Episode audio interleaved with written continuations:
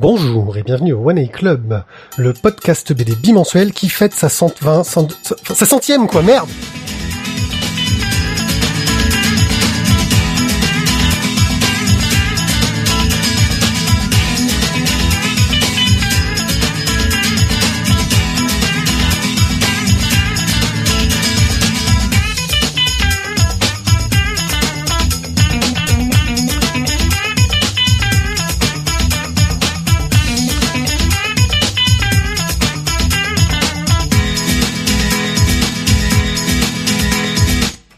Ouais, bonjour Bonjour à tous, euh, vous êtes dans le One A Club, le podcast qui parle de bande dessinée, et nous fêtons notre centième numéro. Alors, c'est pas vraiment le centième, on en a déjà fait plus de 130, il me semble, et, et- et franchement... Putain, ne donne pas de réponse, ne donne pas de Chut, réponse. on verra. Euh, des indices peut-être. Euh, et donc euh, on a décidé de faire une émission, on allait accueillir plein de gens. Donc euh, parmi moi, il y a mes deux acolytes euh, Parmi moi, habituels. parmi moi. Oui, parmi moi. Ça part bon, ça. Parmi Molette, il y a mes deux acolytes habituels. Euh, Thio, bonjour Thio. Bonjour. Après donc deux mois d'arrêt, toi tu es vraiment euh, tout À seul l'arrêt, quoi. Deux mois, on a au moins trois mois, tu vois. Euh, et Tizak. Hello. Mais nous avons aussi beaucoup de monde avec nous qui, grâce à la magie de l'internet, peuvent nous parler à travers les fils, les l'air et tout ce que vous voulez. Euh, nous allons avoir avec nous Merton. Salut Merton. Hello, hello. Nemo. Salut. Yo. Je suis toujours là. C'est toujours là. Je, je lis mon conducteur, voilà, je suis dans le vrac. Oh le bourré. Notre ami Matt Manga. Qui Hello nous tout le monde. Cobal, qui nous rejoindra, mais par la voix des, Et là des enregistrements. Tisac, Et- euh, hein Lunch. Ouais, ça que j'ai déjà dit. Salut tout le monde. Donc, euh, dans cette émission un peu spéciale, euh, on va faire des chroniques euh, qui ont changé. On va pas parler de BD euh, directement comme on fait d'habitude. On va pas vous dire euh, cette BD est bien, cette BD est pas bien. Mais on va parler de sujets en rapport avec la BD. Et aussi, euh, comment dire, euh, parler de nous, euh, parler de ce grand podcast, cette émission fantastique qui a réussi à arriver là où elle en est aujourd'hui. Euh, donc ça va un peu changer, mais vous allez voir, ça va être intéressant. Je commencerai par vous faire un One A Club spécial origine pour vous ra- raconter comment est-ce qu'on en est arrivé là. On enchaînera avec Merton qui fera une petite partie de news. Vous allez voir, c'est un sujet assez grave dont il va nous parler. Nemo nous parlera des perles cachées de Doki Doki. Thio enchaînera en parlant de la collection Pouce de bambou. Matt Manga nous parlera de Urasawa pour nous dire qu'il n'aime pas Urasawa. Tizak nous parlera de la BD qui froisse et ouvre le cerveau. Cobal Aïe, aïe, aïe. nous a envoyé une lettre d'insulte audio. Lunch fera le courrier du lecteur. Voleur de boulot. Et nous finirons en vous annonçant un grand concours que nous lançons pour ce numéro 100 et qui sera mis en ligne euh, juste à la fin de l'émission. Qu'il est trop bien avec des cadeaux. Ah oui, des, des, des méga cadeaux. On remerciera tous les éditeurs à ce moment-là. Euh, je pense euh, qu'on peut commencer de suite avec ma petite chronique maison. Euh, On n'est jamais mieux- servi que par soi-même. hein. On parce que commence. hein. quoi de mieux pour commencer une émission anniversaire que de revenir sur ses origines? Mm, mm. En fait d'ailleurs, je pense que tu vas peut-être faire ça et ensuite on se casse nous. Ouais, c'est ça. Enfin, surtout pense moi, que vous parce allez m'en comme- vouloir. Ouais, je, je suis même pas là, je glisse même pas dans l'histoire. Bref. Alors, je vous le dis tout de suite. Je vous le dis tout de suite, je vais pas céder à la facilité. Je vais pas vous passer des tonnes d'extraits audio euh, de nos débuts. Euh, ça peut être très rigolo. Mais ça ferait super cliché. Et puis j'ai surtout eu beaucoup de boulot, j'ai pas eu le courage, et j'ai commencé un Zelda. Enfin voilà. Euh, je vais plutôt vous faire une chronique profondément narcissique si- qui vous révélera mes penchants les plus obscurs. C'est parti pour un One A Club spécial origine. Si j'ai toujours aimé la lecture, j'ai j'ai toujours eu du mal avec le sport. Sans doute parce que dès que je faisais trois foulées, il me fallait absorber trois giclées de ventoline. Je passais donc mes récréations seul dans mon coin à lire.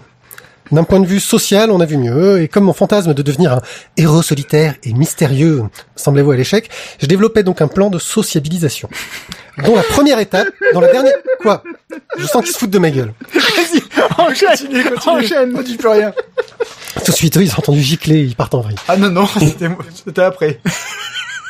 Donc la dernière étape de ce plan, c'était avoir un nouveau meilleur pote pour la vie. Alors je savais pas encore, mais j'étais en train de créer une liste. J'adore les listes. J'ai essayé de partager ma passion. Pour ça, je noyais mon interlocuteur sous un flot de paroles continues, en espérant le Ça n'a convaincre. pas changé. Putain, Que- j'avais la même. Non, Picsou n'est pas que pour les enfants. Oui, Jean-Paul Genquin a fait un super boulot éditorial. Et oui, les auteurs ont de l'importance. Ouais, je vous ai dit, hein, j'avais des références déjà un peu saoulantes pour tout le monde. J'avoue, le résultat était peu convaincant, mais j'avais déjà un début de liste qui ressemblait à ça. Étape 1. Parler de la BD trop bien que je viens de lire. Et à cause de mon asthme, je faisais de la kiné. Ça a été une révélation. Alors on dirait que ça n'a rien à voir, mais écoutez bien. Ma kiné me refilait tous ces vieux Spirou magazines par paquet de 10. Et je découvrais plein de super BD La géniales. coquine. J'ai trouvé plein de géniales et pas que pour les enfants. Oui, justement, parce que dans Spirou, à l'époque, il y avait du Soda, il y avait du Charlie et ça, ça déchirait sa maman. Ah. Soda qui revient en novembre. Ça Yeah. va être bien aussi. Ouais. Euh, mon plan Soda, prenait de le l'ampleur. truc avec euh, Kev Adams, là? Sortez-le, Exact, exact. sortez-le, sortez-le. Référence culturelle. Mon plan, plan, bah voilà, tu m'as perturbé. J'arrive, plus à me lire. Adams, c'est sa coupe de cheveux qui t'a perturbé. Il a trop de cheveux pour toi. Mon plan prenait de l'ampleur. Pour trouver ma place dans la jungle sociale, il fallait que je partage mes BD. J'avais enfin un deuxième point sur ma liste qui pour le coup ressemblait vraiment une liste. Étape 2. Prêter la BD trop bien que je venais de lire. Dans les faits, la chose se passait un peu différemment. Mais c'est parce que je manquais de la maturité nécessaire euh, pour me mettre à la place de mon interlocuteur. Ça devait donner un truc dans le genre étape 1. Oh putain, il me saoule avec ces histoires de petit Mickey, je vais jamais réussir à m'en débarrasser. Étape 2, je vais lui prendre son bouquin, au moins il me foutra la paix. En général, je ne revoyais jamais la BD trop bien que je venais de lire et je ne pouvais pas poursuivre mon plan qui devenait de plus en plus ambitieux.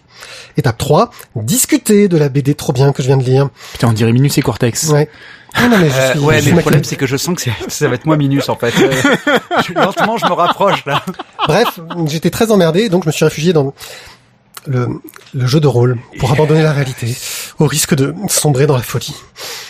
Et j'ai vieilli- j'ai grandi, oui, j'ai grandi, et j'ai pu m'offrir un smartphone et rencontrer deux personnes essentielles dans les origines du One A Club.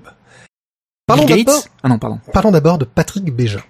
Patrick Béja, vous en avez sans doute entendu parler si vous aimez les podcasts. C'est- trop bon parce qu'en fait, il parle de gens, je sais même pas qui Ouais, c'est. je quoi. sais. C'est ce mec qui, après presque 10 ans de podcast amateur, a décidé de quitter un bon boulot chez Blizzard pour gagner sa vie en parlant dans l'internet. En parlant dans l'internet. Le mec, il bossait chez Blizzard et il arrête et il va parler dans l'internet et gagner sa vie avec. Ah, ah là là là, d'un coup là vous bisquez. Hein. À l'époque, euh, je me tapais tous les jours le trajet Marseille-Arles et savoir rendait mes voyages plus agréables. Sauf qu'il parle de technologie que moi, ce que j'aime, c'est la BD. Je me suis dit qu'on va bien trouver un petit podcast sur la BD, euh, assez naïvement. Alors il y a les podcasts des radios, mais euh, c'est super formaté, ça dure 5 minutes, euh, s'il y en a un par semaine, euh, c'est pas terrible. Il y a aussi Comic City qui existe toujours et qui a rejoint Synops Live il y a peu de temps. Coucou Comic City. Sauf qu'il ne parle que de comics et il passe plus de temps à parler d'un épisode de Spider-Man qu'il n'en faut pour le lire.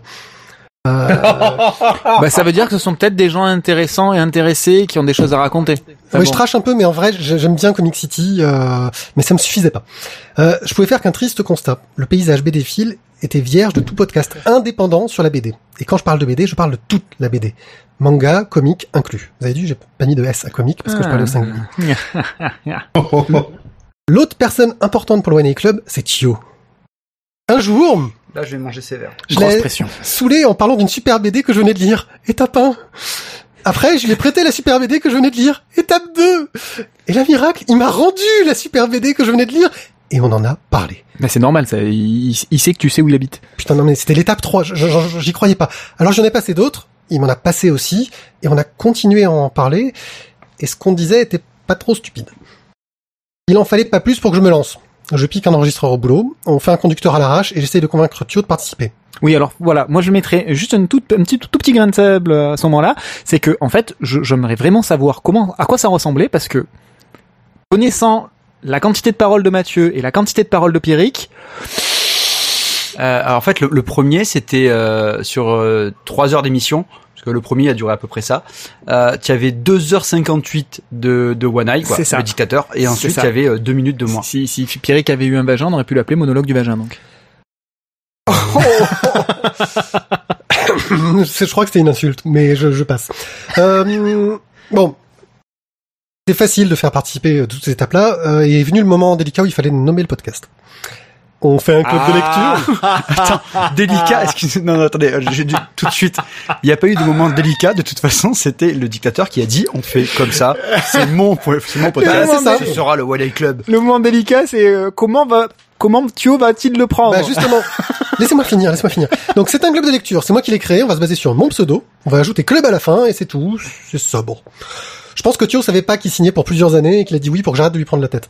Euh, en vrai. ah, ah, ah, ah, ah, je vois, je vois la tête de Thio et je confirme. C'est ainsi qu'a été le créé le podcast au nom le plus imprononçable et ronflant, en voulant créer un plan de sociabilisation en plusieurs étapes pour un jeune geek frustré. Et depuis le temps qu'on bosse avec Thio sur le One A Club, je pense que j'ai enfin atteint la dernière étape de ce plan. Voilà, je pense que hum, si vous avez quelque chose à raconter, je voudrais vous... Oui, c'était émouvant. hein.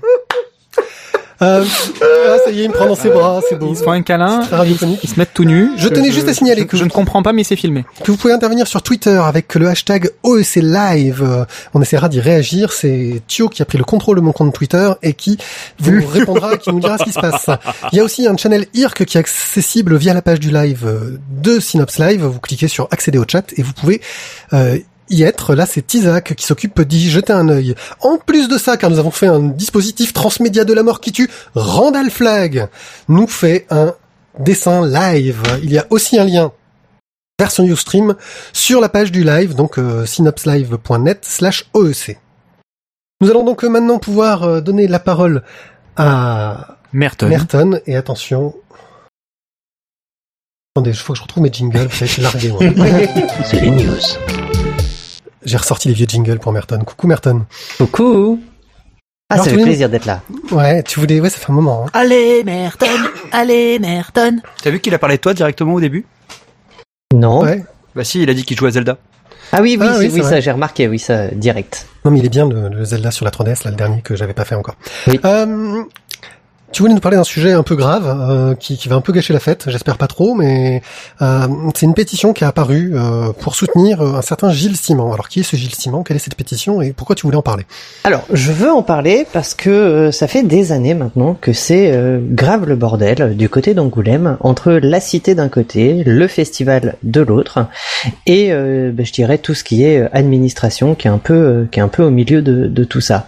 Pour rappel, euh, la cité, donc c'est en gros le musée, on va dire, de la bande dessinée qu'il y a Angoulême, euh, qui est totalement détaché de l'organisation du festival d'Angoulême, et forcément quand le festival arrive, en général, il, y a un peu des frictions entre les deux entités. Mais c'est, enfin c'est ouais, c'est même pire que ça. C'est-à-dire que, euh, alors comme, euh, moi c'est vrai que Gilles Simon, je l'avais, je l'ai rencontré pas mal, pas mal de fois. On avait discuté un peu des frictions qu'il y avait entre l'organisation du festival et eux. Je dirais que quand le festival arrive, il y a, y a des années où ils ont même interdit à la cité de faire la promo de ce que eux faisaient pendant le festival euh, dans leurs locaux, quoi. Euh, donc ça va jusque là. C'est c'est pas juste des petites frictions. C'est ça va très très loin dans ce dans dans la baston. Sachant que euh, la, la cité de la BD a- avait à l'époque en tout cas à peu près le même budget pour faire pour faire vivre la BD toute l'année sur Angoulême que le, le festival pour la faire vivre sur euh, bah, 3-4 jours quoi. Voilà, donc il y a des vraies frictions énormes qui se qui se créent et, et des questions de, de, gens qui s'aiment pas euh, non plus quoi. De toute façon, euh, au bout d'un moment, ça commence à friter. Le problème de tout ça, c'est que, euh, alors je sais pas si vous savez, mais le festival il est géré par par une une association. Enfin, il y a une boîte derrière. C'est un truc un peu un peu bizarre. Et les administrations ont donné, en gros, il y a il y a un contrat qui a été passé pour dire que pendant des années et des années, c'était cette cette structure là qui organiserait euh, le festival. Euh, et du coup, eux, ils peuvent pas vraiment revenir en arrière de ce côté-là. Et on a la cité de l'autre côté qui, euh, bah, qui elle fait vivre la, la BD toute l'année. Et quand le festival arrive, eh ben ça frite violemment. Ça fait des années que c'est comme ça. Faut dire qu'à la base, quand je suis arrivé sur l'émission, je voulais faire une sorte de calendrier perpétuel de la BD, genre euh, qu'est-ce qui se passe un peu tout le temps. Euh, et en septembre-octobre, on a toujours, euh, bah, c'est toujours la même chose tous les ans, c'est la cité et le festival qui se foutent sur la gueule. Et là, ça va très très loin parce que du coup, Gilles Simon, donc qui était le directeur de la de la cité de la BD, s'est carrément fait foutre dehors. Euh, voilà, c'est un peu manu militari par le par le conseil général, la DRAC, etc. Alors bon, c'est le genre de choses qui peut arriver. Ils ont un festival énorme, ils veulent le garder parce que souvent euh, Neuf Art Plus qui organise dit euh, ah bah vous voulez euh, vous voulez nous embêter? Bah c'est pas grave on part à Bordeaux. Et du coup c'est un peu problématique parce que euh, Ça, c'est mesquin, ça. c'est un peu mesquin, ouais. Mais et, et puis surtout que Angoulême, aujourd'hui, il y a une grande partie de l'économie qui est euh, autour de l'image et de la bande dessinée, et grâce au festival quelque part. Parce que ce festival, on pourra dire ce qu'on veut, ça reste une réussite. Donc, euh, du coup, ils veulent garder le festival. Ils ont cette cité. Ils ont un directeur qui a super bien fait son boulot. Pour info, Actua BD avait fait, euh, c'était l'an dernier, un peu euh, le, le bilan euh, de ce qu'avait fait euh, la cité et, et Gilles Simon, du coup, son directeur. En gros, les entrées au musée avaient progressé de 97%, les entrées au cinéma avaient progressé Manqué. de 75%. Objectif 100%, c'était pas bon. Ça- c'est peut-être ça le problème. Mais euh, le chiffre d'affaires de la librairie avait gagné 73%. Bon, enfin, bref, je, je vais pas continuer, mais globalement, on peut pas dire qu'il ait fait du mauvais boulot. Hein. Au contraire, il a fait un boulot de fou et c'est quelqu'un, euh, pour l'avoir rencontré, c'est un des geeks de la première heure euh, qui est euh, à fond dans ce dans ce qu'il fait et c'est euh, voilà et, c'est un puits de science sur la bande dessinée. Donc c'est vraiment super cool de parler avec lui. Le truc, c'est que Gilles Simon, il a décidé de pas se laisser faire. Vous imaginez bien. Ah bon? Et- ah ben oui, forcément, parce que ben, il aime la BD, il aime son truc, et puis euh, bon, il va pas se faire avoir euh, comme euh, comme ça. Et lui, de son côté, dit que en juillet dernier, il avait été euh, remis directeur de la cité, ce qui est vrai, hein, parce que en, juillet, il l'avait euh, il l'avait reconduit, et finalement, ils l'ont viré euh, juste dans la foulée parce que Gilles Simon a eu des soucis de santé, et du coup, ils en ont profité pour le foutre dehors. Ce qui est vraiment très très classe de la part de du Conseil général. Et du coup, il dit que dans son contrat, il y a écrit qu'il était renouvelé pour trois ans. Voilà. Le Mhm. problème étant que là, ça passe dans les tribunaux et que Gilles Simon n'a même pas le droit au chômage ou à quelques prestations sociales que ce soit depuis qu'il s'est fait virer. Il n'est pas payé. Mais en gros, comme il n'y avait pas de vrai contrat, pas de vrai truc, c'était un peu un flou artistique son statut euh, bah, entre juillet et euh, jusqu'à ce qu'il parte euh, en maladie et qu'il se fasse euh, jeter. Euh, là, il a le droit à rien. Faire simple. Voilà. Et on le laisse comme ça. euh, voilà. Vous, vous noterez le côté vraiment très très classe de la situation pour un. Pe- Petite question, pourquoi est-ce qu'ils s'en prennent? Parce que bon, je suppose bien qu'il fallait s'en prendre soit d'un côté à la cité du, du livre, soit de l'autre côté, euh, enfin la cité de la BD, soit de l'autre côté au, au- au- aux têtes pensantes du festival. Pourquoi est-ce qu'ils se sont attaqués finalement euh, à, à celui qui est là en permanence à Angoulême plutôt qu'à l'association qui bosse euh, pour Alors- trois jours dans l'année Alors, euh, le, le, le fait est que euh, l'association bosse peut-être pour trois jours dans l'année, mais ça, ça amène un espèce de rayonnement international sur la ville d'Angoulême. Ça, euh, ils en sont conscients. Et, euh, et c'est des, après, c'est des, des relations très très compliquées. euh, Enfin, il y a du politique là-dedans. C'est, c'est, enfin, c'est un vrai sac de nœuds. C'est, c'est très difficile, sauf à être vraiment euh, à l'intérieur du dossier, de voir tous les tenants et les aboutissants.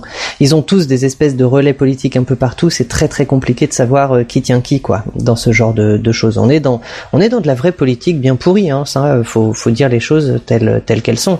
Et euh, pour le coup, euh, ben, Gilles Simon a, a eu des problèmes de, de santé et, euh, et du coup, euh, ben, c'est on va attaquer le faible à ce moment-là.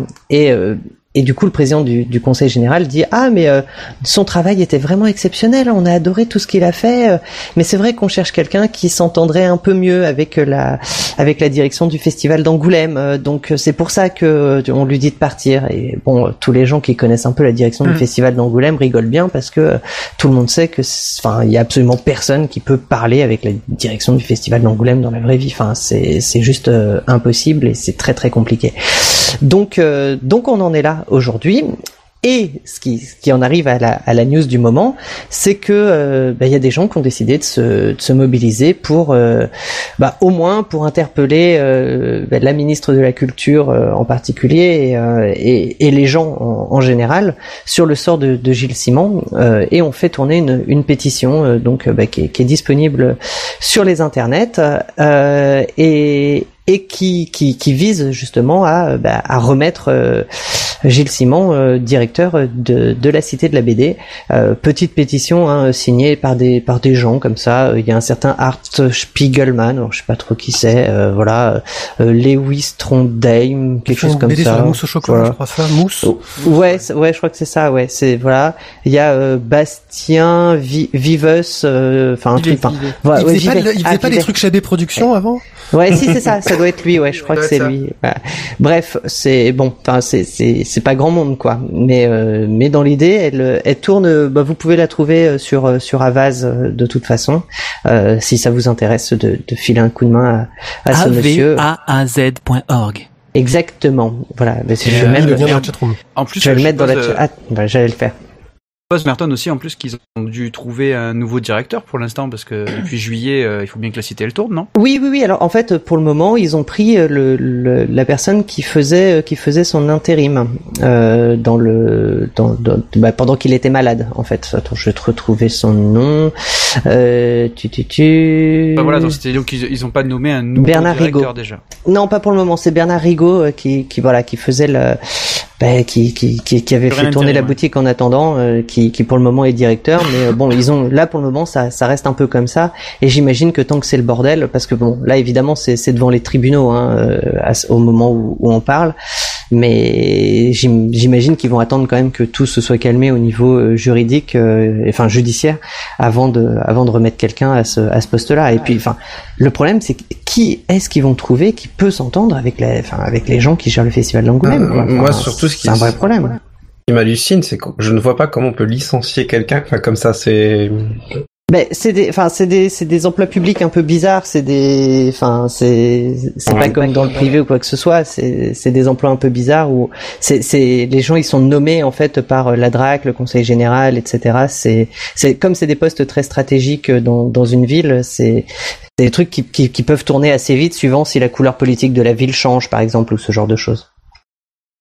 Enfin, bref, je sais pas. Ça a l'air d'être compliqué, effectivement. Mais, mais, mais ouais, ouais, c'est, enfin, c'est, assez compliqué. Et comme je dis, ça fait des années que ça dure. Ça fait des années que, voilà, autour de septembre-octobre. Enfin, moi, je l'attendais, hein, ce truc-là, hein, parce que de toute façon, autour de septembre-octobre, il y a toujours euh, le scandale où ça se frite entre, euh, ben, entre la cité et le, et le festival, parce que bon, bah, c'est tous les ans, c'est pareil. Et il y a un moment où ce serait peut-être bien qu'ils se, enfin, qu'ils se mettent un peu d'accord, quoi. Enfin, et puis que, à un moment, on mette les choses sur la table en se posant la question de est-ce que c'est normal que ce soit une société euh, parisienne qui se fasse un espèce de, de fric euh, incommensurable euh, pour organiser ce, ce festoche, euh, quand de l'autre côté, enfin.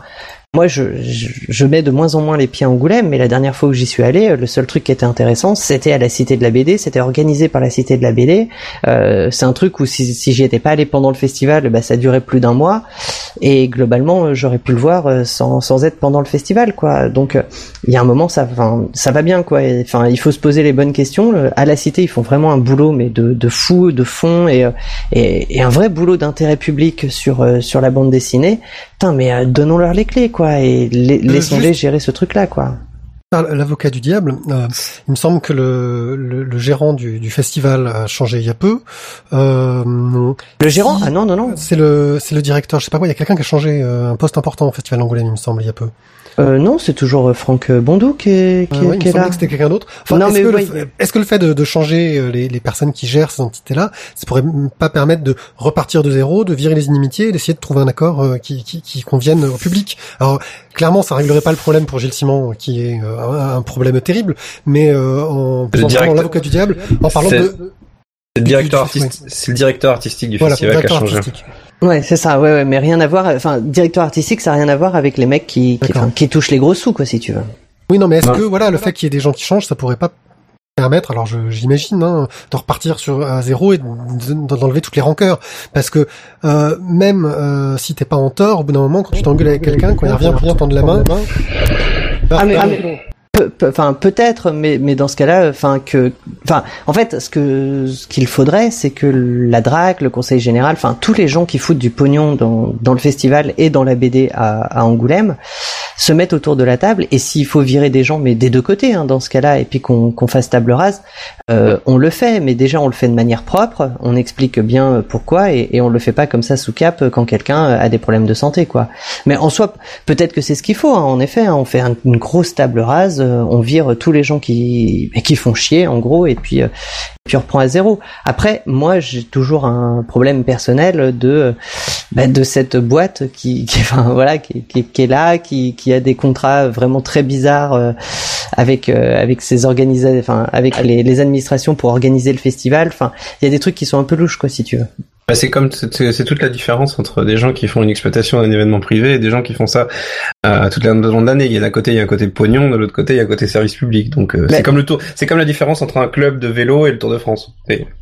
Ben, en fait, enfin, voilà, moi je me pose vraiment la, la question. euh, c'est-à-dire que, et puis il y a un deuxième truc, c'est-à-dire que si tu veux pérenniser, euh, si tu veux vraiment pérenniser ce, ce festival euh, à, à Angoulême, euh, est-ce que c'est vraiment bien d'avoir un mec qui te dit tous les deux matins, euh, tu sais, on peut partir sur Bordeaux, quoi? Enfin, Je sais pas, moi si j'étais administration, je me poserais quand même quelques questions de ce côté-là.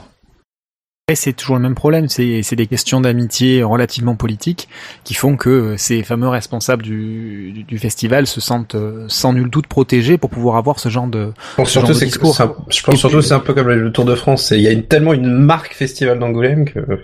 Exactement, euh, exactement. Bah, ceci Justement, étant dit, la marque Festival d'Angoulême, si tu veux partir à Bordeaux, c'est compliqué, compliqué de la garder, je pense quand même. Bah, ça, c'est vrai que c'est un peu compliqué. Le festival d'Angoulême de Bordeaux. Alors après, c'est pas le seul festival qui a changé d'endroit. euh, ça s'est bien passé. Ouais. Hein. Je pense à Avoriaz euh, qui s'est retrouvé à Gérardmer. euh, Non, c'est c'est marrant, c'est marrant, ça me rappelle les, les discussions qu'il y avait eu au moment de la loi sur euh, euh, la DOPI, etc. Ou la- avant, où en fait les gens, qui, les élus qui s'étaient opposés à ce genre de loi avaient vu des menaces de voir des festivals, des festivals se déplacer euh, ailleurs, quoi. Enfin, c'est. Ah mais ça, enfin, euh, voilà, c'est toujours un peu ce genre de truc. Et, euh, et, et moi, ça me, enfin, vraiment, ça, ça fait chier quoi. Enfin, déjà que Angoulême, euh, enfin, quand on y va, ça devient de plus en plus une, une espèce de, euh, enfin, je sais même pas comment dire quoi. C'est, c'est une librairie énorme. on a l'impression, je sais pas. J'y suis allé plusieurs années et au fur et à mesure j'ai l'impression que c'est de pire en pire dans le côté fric fric fric fric fric euh, ou enfin je sais pas c'est peut-être juste une impression hein, mais c'est c'est vraiment ce que j'ai ressenti au dernier Angoulême que j'ai fait et, et comme je disais tout à l'heure, il y a vraiment qu'à la cité où je me suis senti un peu bien et où je me suis dit ah bah tiens oui il y a des gens qui bah, enfin, qui, qui parlent un peu de BD quoi et c'est pas juste des énormes couloirs avec des auteurs qui sont là euh, à dédicacer à se péter le dos euh, pendant des heures euh, enfin je, je sais pas il y a des trucs que je comprends pas Ok, bon, bah c'est vrai que c'est un sujet un peu complexe. J'espère que bah, les nouvelles autour du festival euh, qui vont venir euh, seront plutôt sympathiques. Euh, Il y a toujours son lot de scandales derrière. Est-ce qu'il y a des réactions sur Twitter ou dans la chatroom, mes amis? Euh, pas de réaction. Dans, dans, dans la chatroom, forcément, ça réagit avec, euh, ben, ça, ça résume un petit peu ce qui a été dit là, avec euh, c'est un problème d'argent, c'est un problème politique. Il faut effectivement qu'il y ait une, une, une réunion des, des deux euh, des deux entités, mais après, comment ça se fait euh, Là encore, entre l'argent et les, les, les, les relations politiques, euh, d'amitié ou pas d'amitié, euh, ça, ça c'est forcément un petit peu plus compliqué. Effectivement, table rase, comme ça a été dit, euh, semble quand même ce qui ce qui conviendrait le mieux. Après, Ouais. ça ne règle pas le cas de Gilles Simon, qui pour le coup Ouais. s'est fait euh, s'est fait jerker, euh, Ouais. on va dire assez salement. mais mais pour le coup enfin voilà c'est c'est vrai que Gilles Simon c'est un peu euh, voilà le enfin euh, la ouais la, la goutte qui fait déborder le vase, le vase mais euh, mais j'aimerais bien quand même qu'à un moment ce truc euh, enfin qu'il fasse vraiment quelque chose quoi parce que enfin je comprends pas pourquoi ces mecs là à un moment ils se mettent pas autour d'une table et ils disent euh, enfin oui même s'il faut faire table rase on fait table rase et puis on repart vraiment quoi parce que Angoulême a besoin de ce festival pour vivre hein. sans sans ce festival Angoulême ça devient vraiment très compliqué même en termes économiques et en termes tout ça hein.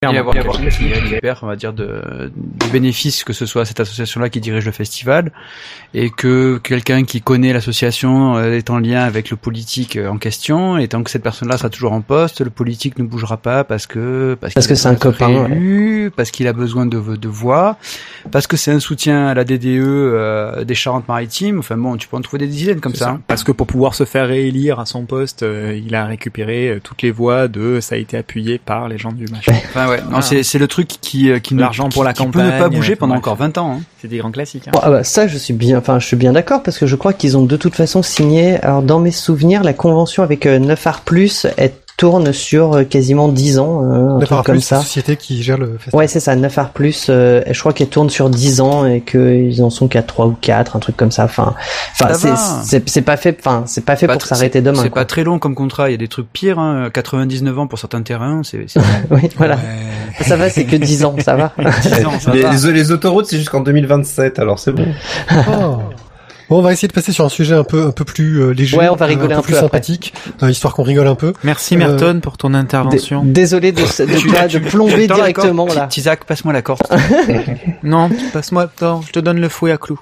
Et donc euh, Nemo va nous, nous, nous parler maintenant euh, d'un sujet plus plus intéressant, les perles cachées de Doki Doki. Alors, Aïe. mon brave Nemo, aujourd'hui on a un truc miraculeux, on a nos deux spécialistes manga qui sont là. Alors, je crois qu'on n'aura jamais autant parlé de manga. dans Nous, euh, non, tu, tu et moi, on n'est pas spécialistes Ah, pas manga. spécialiste, hein. euh, C'est pas vous, je faisais des gestes du doigt mais pour me parler à moi-même. Ah, parce que... Ah non, parce que les gestes du doigt comme ça, c'est pour nous. Ah bah bravo. Donc Nemo, hein Oui, donc après le sujet béton sur Gilles Simon, hein, c'est, euh, on va passer à quelque chose d'un peu moins lourd. Bravo.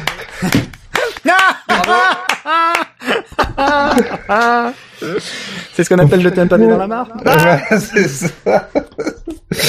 Donc, euh, on va passer à quelque chose d'un Ne peu... nous jette pas la première pierre, Pierre. non, non, stop, stop, stop, Stop, stop. ti- ti- Non. ti- ti- calme-toi. Stop. Ah, me lancez pas sur ce genre de conneries, les gars. il, il a semé ses petits cailloux.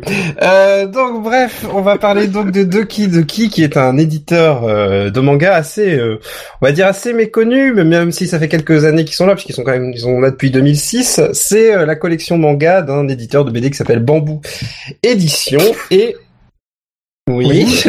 Non, ils sont en train de se raconter des blagues en off là, mais ils se rendent pas compte qu'ils ont leur micro euh, lancé. Ils, ils sont en train d'enchaîner sur euh, sur euh, le béton armé, etc. Euh, ils manquent totalement de respect envers nos chroniqueurs. Je, je, je, si, si, si ce n'était pas des amis je- et que je n'avais pas le choix, je, je vais dire.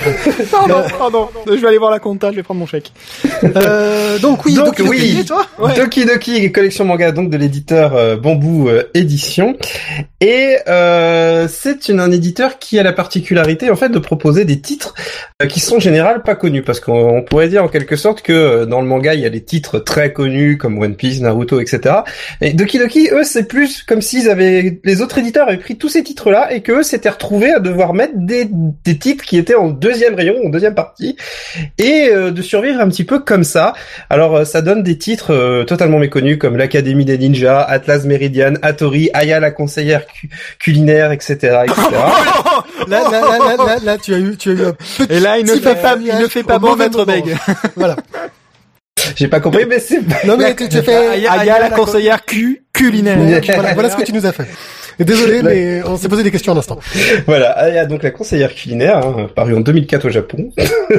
euh, donc mais voilà, mais je voulais parler un petit peu malgré tout dans tous ces titres, il y a des perles et vraiment des mangas que je considère comme des très bons mangas qui sont malheureusement pas considérés comme tels parce que eh ben ils n'ont pas euh, ils n'ont pas reconnu un grand grand grand succès et qui sont malgré tout intéressantes. C'est le genre de, collection, euh, ça serait un petit peu comme comparer un cinéma d'auteur avec le gros multiplex, sauf que quand même on parle de manga donc on reste sur un, un je veux dire un médium très commercial, mais il y a, y a ce petit côté-là que j'aime bien à Doki Doki. Euh, on sait pas non plus du total indépendance. Hein. Chaque année, ils ont leur stand à Japan Expo avec des goodies, etc. Mais ça reste un petit peu pour moi l'éditeur à part.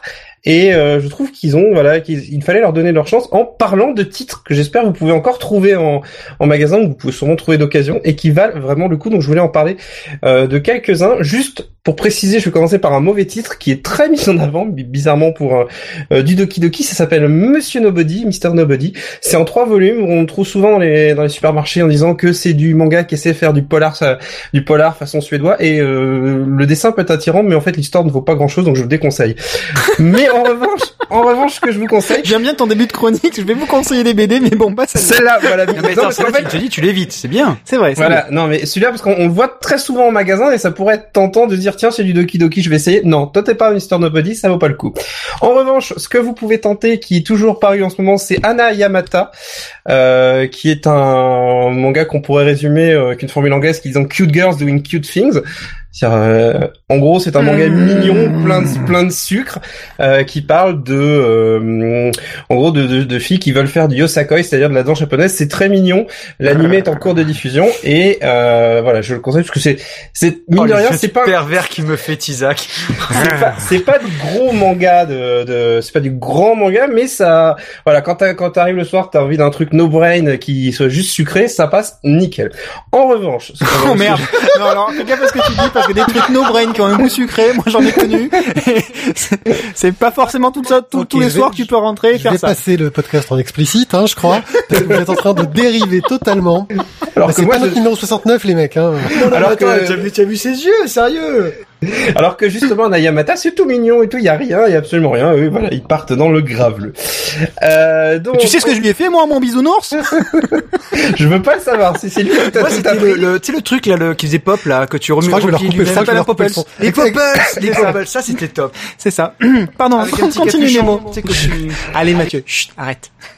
Donc, euh, en revanche, les, mangas Doki Doki, donc les perles que je vous conseille, je vais commencer par Otaku Girls, euh, un manga qui parle, c'est une comédie romantique lycéenne, comme c'est original dans le monde du manga, euh, mais euh, comme le titre l'indique de façon assez vague, en gros, il y a deux gars, deux filles, mais les deux filles sont des purs otaku, et malgré tout, ça reste une, comédie romantique absolument géniale parce que, euh, bah déjà, c'est assez fin, c'est plein d'humour, ça sait alterner les moments dramatiques avec les moments les plus drôles et surtout les personnages sont extrêmement intéressants et travaillés.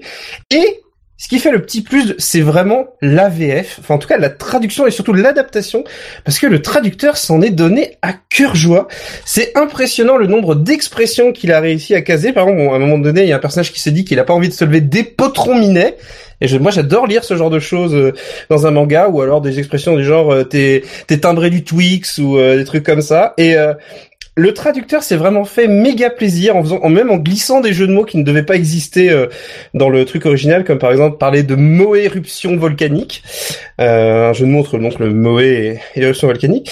Et euh, bah, ce, ce petit manga qui est en 7 volumes, donc c'est une, pour moi une des meilleures comédies romantiques et surtout vraiment ce, ce, ce traducteur qui se fait plaisir et qui traduit de façon assez exceptionnelle tous les petits à côté, parce qu'en fait il y a euh, le, la mangaka s'amuse beaucoup à mettre des petites phrases d'à côté qui généralement pètent le quatrième mur de façon euh, assez impressionnante. Et euh, voilà, c'est extrêmement bien traduit, c'est chez Doki Doki, je vous le conseille. Autre série, Juste une Petite question. question, est-ce que les 7 volumes euh, sont finis ou est-ce que c'est en c'est fini, oui. Alors oui, D'accord. Doki Doki est un éditeur qui parfois prend énormément de temps, et les mangas dont je vais parler après le prouvent, pour sortir ces choses, mais ça sort. Bizarrement, même au bout d'un an et demi, ils continuent à suivre leur série, et, euh, et c'est- d'ailleurs tant mieux. Euh, alors une série justement qui a mis énormément de temps à sortir, c'est la série des Tokyo Toy Box. Alors Tokyo Toy Box, c'est en deux séries, enfin c'est une série divisée en deux parties, on, peut- on pourrait dire. La première partie, c'est deux volumes, c'est Tokyo Toy Box, une sorte de prélude, et le vrai manga qui s'appelle Giga Tokyo Toy Box, qui est en 10 volumes. Et il faut savoir qu'entre le volume 8 et le volume 9, il a bien dû se passer deux ans, parce que je me souviens avoir demandé des précisions à Epitanim 2012, et j'ai dû l'acheter qu'en 2014. Donc euh, il y a, il y a vraiment eu un gros gap, mais c'est un manga qui est vraiment bon, que je conseille euh, aux gens qui aiment le jeu vidéo, parce que Giga Tokyo Toy Box, c'est l'histoire d'un petit studio de jeux vidéo euh, qui s'appelle le studio G3, qui à la base fait des jeux vidéo pour téléphone portable, et euh, va essayer de grandir à côté d'une grande société qui, elle, fait des grands jeux, qui les essaie avec des gens méchants à l'intérieur, des méchants capitalistes, etc. Mais ça va au-delà de la caricature, et ça montre vraiment que le manga, à la fois, parle du monde du jeu vidéo, le caricature un peu parce qu'il faut quand même que ce soit un manga, mais arrive à décrire quelque chose, c'est la passion de créer des jeux vidéo. Et autant il y a énormément d'œuvres qui ont été faites sur des gens bloqués dans un jeu ou, ou euh, des, des grands joueurs, c'est assez rare de voir un manga qui prend le parti du créateur du jeu vidéo, de son, de comment il doit penser son truc, de, en quelque sorte, la passion qu'il anime, les problèmes auxquels il doit faire face. Et c'est extrêmement intéressant. Ça s'appelle Giga Tokyo Toy Box. Euh, L'auteur s'appelle Ume. Il a sorti aussi un truc qui s'appelle le nouveau Tom Sawyer que Doki Doki vient de sortir. J'ai pas encore eu l'occasion euh, d'y toucher, mais vraiment, je, je vous le conseille. C'est un Euh, peu le, le, le, le Bakuman de, du jeu vidéo en gros. Ouais, sauf que, sauf que ça, ça c'est ça. Euh, Contrairement à Bakuman, contrairement à Bakuman, on va dire que euh, je- bon, je vais être un peu méchant avec Bakuman, mais euh, Bakuman, le problème, c'est que oui, effectivement, c'est euh, deux apprentis mangaka qui arrivent dans le monde, etc. Sauf que Bakuman essaie en même temps de faire des trucs romantiques, alors qu'il y arrive absolument pas. Euh, Je valide. et euh, valide. il faut relire les premiers tomes de Bakuman où euh, Oba, qui est le scénariste, déteste les femmes et c'est un manga d'une misogynie au départ qui est absolument hallucinante. Euh, et euh, le problème de Bakuman, c'est que ça traîne, ça essaie de créer des méchants. C'est un très bon manga, mais au bout d'un moment, Oba, il fallait s'arrêter. Et là, je suis très content que le tome 20 sorte et qu'on en arrête enfin Bakuman, même si ça reste un très très bon manga sur d'autres aspects. Euh, Giga Tokyo Toy Box, lui, c'est vraiment c'est plus de modestie, c'est euh, et vraiment il y a la passion du jeu vidéo derrière quoi. Je dis pas qu'il y a pas la passion du manga dans Bakuman, mais Giga Tokyo Toy Box, on sent que c'est vraiment écrit pour s'adresser à des gens qui ont une âme de gamer, euh, enfin de joueurs plutôt que de gamer, parce qu'en ce moment le terme gamer c'est c'est pas forcément terrible. Euh, mais voilà, je le conseille vraiment. Donc voilà, pareil sorti chez euh, Doki Doki. Un- une autre perle de Doki Doki, c'est un manga. Alors je sais pas comment ça se prononce, je vais vous l'épeler. Alors ça s'appelle C entre parenthèses SI deux points fin de parenthèse. Une Voilà. voyelle, s'il te plaît. là, je peux, je peux pas faire de mots, sinon. Voilà, non, je peux pas, je peux pas, CSI ou je sais pas comment. Enfin bref, ça s'appelle Mot- mot- motus. C'est un, c'est un shonen d'action en deux volumes. Euh, En où, deux briques. euh, en deux briques, ouais. tu, tu, tu, tu, tu, cacahuète. Euh, Yatch, bien sûr, vache. Euh, Orangina, bonne réponse. Euh, donc non, si, CSI, euh, moi je vais l'appeler C. Euh, est un manga qui est paru il y a des années, mais c'est très, il y a très longtemps chez euh, euh chez Dokijushi, je crois que c'est 2004 ou un truc comme ça. Non, 2006, voilà. C'est sorti en 2006 en France.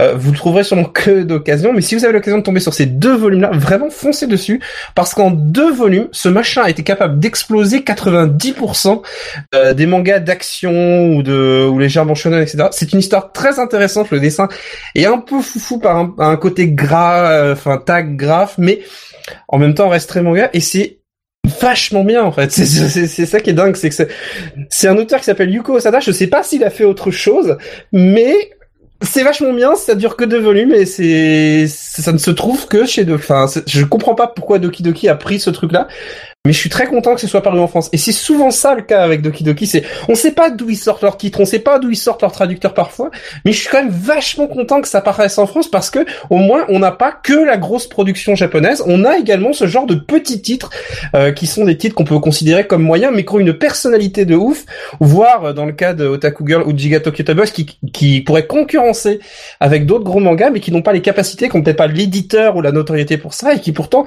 valent tout autant euh, le coup. Il y a euh, d'autres mangas que je voulais citer euh, de chez Doki Doki. Il y a le fruit de l'éternité, qui est une histoire un peu dingue. Alors le dessin est un peu euh, un peu déstabilisant. Il y a un petit côté Lolita, etc. Mais bon, l'histoire tient la route, donc ça vaut vraiment le coup. Il y a un carré de ciel bleu. Car là, pour le coup, j'avais parlé d'Anna Yamata, c'est le même auteur et c'est tout autant sucré. Donc pour ceux qui sont plus action et qui sont pas là pour voilà cute girls doing cute things, ça c'est pas voilà c'est c'est un peu particulier comme genre, mais c'est vachement bien. Et enfin, je voulais terminer avec euh, un manga qui s'appelle Ethnicity 01 qui est fait par un auteur qui s'appelle Nobuaki Tanado. Alors ce mec est loin d'être un génie, mais vraiment, il fait des erreurs monumentales dans, ses mangas. C'est-à-dire qu'il y a vraiment des, des moments où ça colle pas, où le rythme est pas là, où le dessin ne suit pas, où il y a le scénario, il y a un truc, tu, tu pourquoi il a fait ça comme ça? Mais malgré tout il a des il a des super bonnes idées. Euh, dans Ethnicity 01 il met en scène une cité où euh, les hommes sont un peu contrôlés. Enfin, il y a une histoire de grande manipulation. C'est euh, c'est ce qu'on trouve souvent dans les uchronies ou les ou les films dans le genre mais c'est bien fait les personnages sont attachants le tu sens qu'il y a une volonté de bien faire c'est juste qu'il a pas les moyens de mettre ça en œuvre. C'est très frustrant d'ailleurs à lire au bout d'un moment parce que tu dis oui c'est bien il y avait une idée mais pourquoi t'as pas été plus loin? Et au final ces mangas se sont arrêtés parce que je suppose que voilà euh, ça ça tient pas la route ça dure en général que trois ou quatre volumes. Il a également fait un autre manga que j'aime moins, mais qui est aussi un peu dans le, même genre. Ça s'appelle 7 milliards d'aiguilles. Et euh, voilà. Et ça résume un peu Doki Doki. C'est quand tu achètes un manga Doki Doki, en général, tu connais pas le titre. Tu sais pas d'où ça vient, tu connais pas l'auteur, sauf si t'as déjà acheté un manga Doki Doki avant. Euh, ils ont des titres qui sont un peu plus putassiers, mais ils ont des, il y a des titres qu'il faut vraiment essayer. Et je voulais terminer en parlant d'un manga que vraiment moi j'adore, qui s'appelle Iris Zero.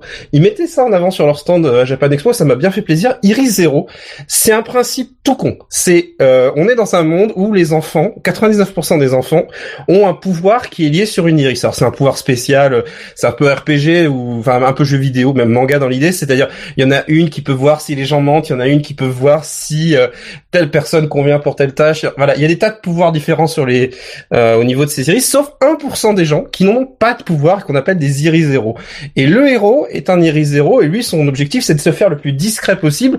Un parce que ça lui évite de s'en prendre plein la gueule puisque les iris zéro sont martyrisés et deux parce que voilà, il considère que voilà, son seul moyen de s'en sortir c'est de d'être totalement discret. Alors le manga part euh, comme tout manga un peu à la con comme ça, on présente les iris, il met des situations en place, c'est euh, du manga lycée traditionnel, mais très vite l'auteur va mettre du drame et va aller très très loin, beaucoup plus loin que ce qu'on à quoi on pouvait s'attendre d'un simple manga. Et du coup, on s'aperçoit qu'en fait, il maîtrise complètement son univers, qui veut parler de choses graves, euh, qui veut, qui, veut, n'hésite pas à mettre un peu de drame, à mettre beaucoup d'émotions dans ces choses, mais ça marche totalement alors qu'il a un style graphique très mignon et tout. Et je suis extrêmement content que ce manga existe parce que c'est pour moi, c'est vraiment un manga important. C'est c'est la preuve qu'on peut faire avec un un style de, de BD qui est ultra formaté, qui est qui est le manga. On peut quand même faire des histoires comme ça qui vont qui poussent loin, qui donnent envie de continuer et surtout qui sont très loin d'être bêtes. C'est-à-dire que le gars arrive à mélanger des choses à la un peu à la Sherlock Holmes avec des drames d'adolescents, avec des histoires d'amour et en même temps avec un petit peu d'humour. Il y a tout ce mélange là-dedans qui donne un titre un peu à part et euh, qui euh, paraît voilà en France chez euh, chez Doki Doki qui s'appelle Iris Zero qui a eu une- un arrêt euh, enfin Iris Zero a eu un arrêt je pense que je crois que son auteur est tombé malade ou quelque chose comme ça. Euh, il y a eu deux ans de de gap entre euh, les sorties du volume 5 et du volume 6 donc le dernier tome 5 est sorti au Japon en 2012 en 2013 en France et Doki Doki va reprendre puisque le truc reprend au Japon. Donc un an et demi après on aura le tome 6 de Iris Zero. Et voilà. Et c'est Iris Zero Otaku Girls oui Non, je sais pas ce qu'ils font. Ils se font déjà. Ah, je, je, je- je rigole pourquoi parce qu'en fait il y a, il y a Tizak qui depuis tout à l'heure voudrait dire un truc. en fait, il, est- il hésite à te couper la parole et c'est voilà ça me fait de rire, désolé. Ah, c'est t'as t'as- un bon débit de parole mais du coup Ah oui. semblant et pour arriver à m'intercaler c'est un peu complexe Ah oui, au milieu d'une phrase. Donc petite question, comment est-ce que tu pourrais expliquer le fait que Doki Doki finalement récupère des, des mangas qui ont une qualité certaine euh, et qui n'ont pas été euh, publiés chez des chez des Alors, éditeurs euh, que on des- va dire un peu plus euh, J'ai que des théories en fait. J'ai que des théories parce que je ne connais pas assez euh, le monde de l'édition du manga ou les- la négociation des droits envers la France. En plus, ça devient très compliqué parce que les Japonais ont compris qu'il y avait un marché énorme en France depuis quelques années, donc du coup, ils importent leur maison d'édition, etc. Je pense que Doki Doki achète des catalogues en fait. Euh, je, je ne sais pas s'il y a vraiment une ligne éditoriale parce que tous les mangas que j'ai aimés, dont j'ai parlé, n'ont pas grand chose de rapport entre eux et je pense vraiment qu'ils achètent des catalogues euh, et qu'ils ont, euh, voilà, ils, ils prennent beaucoup, ils, font pas, c'est pas ton câble non plus qui prend plein de titres, qui les traduit, euh, voilà, en groupe et qui sort ça. Non. Mais je pense qu'ils se retrouvent, euh, ça doit pas être une maison d'édition qui a énormément de moyens, donc ils se retrouvent avec d'autres titres d'à côté, et des fois, bah, ça tombe juste. Et je pense qu'il y a quand même des gens là-dedans qui sont passionnés, qui arrivent donc à faire des bonnes traductions de ces choses-là. Mais encore une fois, tout ça, c'est que des théories, et j'avoue que cet éditeur, moi, je l'aime beaucoup, parce que j'aime, j'ai rien contre les autres éditeurs, mais je trouve que avoir un éditeur qui est capable de prendre un petit peu du catalogue secondaire et être capable de traduire euh, des perles de ce catalogue secondaire, c'est important, et je suis très content que ça existe. Ça, c'est c'est aussi pour ça que je voulais en parler. Et je voulais juste préciser que Iris Zero, le tome 6, sortira en novembre 2014, euh, donc ça fera un an, un peu plus d'un an et demi.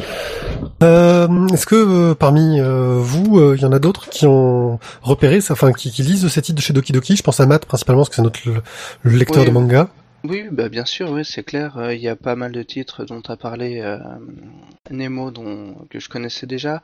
Je voulais juste aussi rapidement faire un petit aparté en disant que Doki Doki ont aussi leur euh, blockbuster, on va dire. Il y avait Rebirth, dont j'avais parlé euh, il y a Oui, quelques temps à fait. euh, chez Doki Doki. Euh, ils ont les Freezing, bon, qui est le gros euh, blockbuster euh, où euh, faut pas faut pas se poser de questions sur euh, les anatomies féminines parce que sinon euh, ça marche pas. Ils ont Shinken Rock et j'ai découvert dernièrement euh, The Sacred Blacksmith qui est que j'aime beaucoup qui est euh, on va dire un, un random mais qui se lit qui est très frais qui se lit avec plaisir. Après, ils ont quelques, effectivement, moi je dirais pas jusqu'à dire que c'est des titres qui, enfin, il y a des titres qui mettent en avant comme Servant ou Madoka, euh, dont ils ont l'adaptation en manga, mais euh, ils ont pas, euh, ils ont pas comme Kana, Naruto, Pika à l'époque, à les titres de Kenakamatsu. Il n'y a pas, pour moi, un titre de Kidoki que, euh, voilà, une grande partie euh, des gens qui achètent des mangas a. Et je, et même quand tu regardes, ils sont présents en supermarché, mais c'est en général, c'est voilà, il y a pas, c'est un peu dans le fond, quoi. C'est, Je vais pas en supermarché pour lire du manga, moi, je- pour chercher du manga. donc. Mais euh, il, re- il reste que, enfin, quand tu voilà, un supermarché, c'est aussi des espaces culturels de, chez Leclerc ou des trucs comme ça, mais ça reste aussi un, un, un- un indicateur de ce qui se vend, et effectivement. Mais même en, quand tu vas en librairie, c'est c'est pas forcément les trucs qui sont les. Enfin, pour moi, ça reste un Freezing, Freezing, je l'ai Freezing, oui. fois. Mm. Ok, marrant, des tu- réactions tu- dans la Moi j'en ai j'en ai lu Hein un aussi moi euh, j'ai j'ai euh, Otogi ouais. Matsuri chez moi ouais qui euh, qui est assez sympa euh, euh, bon toujours toujours dans l'esprit un, un manga shonen assez simple qui se prend pas la tête mais mais qui est assez assez sympa à lire voilà bon c'est c'est sur des des yokai en fait euh, Des mots japonais. Ouais, ils aiment bien ça. Donc on est on est dans le folklorique, euh, dans le bestiaire fantastique un peu, euh, et puis avec des, des des jeunes qui ont des qui ont des pouvoirs pour repousser ces yokai. Voilà, c'est c'est sympathique. En, en manga qui parle de yokai, il y a Moke chez Pika Édition qui est très sympa. Euh, des réactions sur le channel et sur on euh, est plus Twitter. chez Doki Doki. Voilà, Alors, on est sur, la, sur, sur la chat, on a tout simplement euh, Lunch euh, qui nous a laissé euh, un petit lien vers euh, vers le catalogue Doki Doki qui l'air de rien est très fourni. Enfin, je veux dire pour un petit Ah, éditeur façon de parler. Hein, euh, Sur là depuis 2006. qui- voilà, ça, ça, ils ont quand même un catalogue qui depuis le temps, du coup, c'est bien rempli.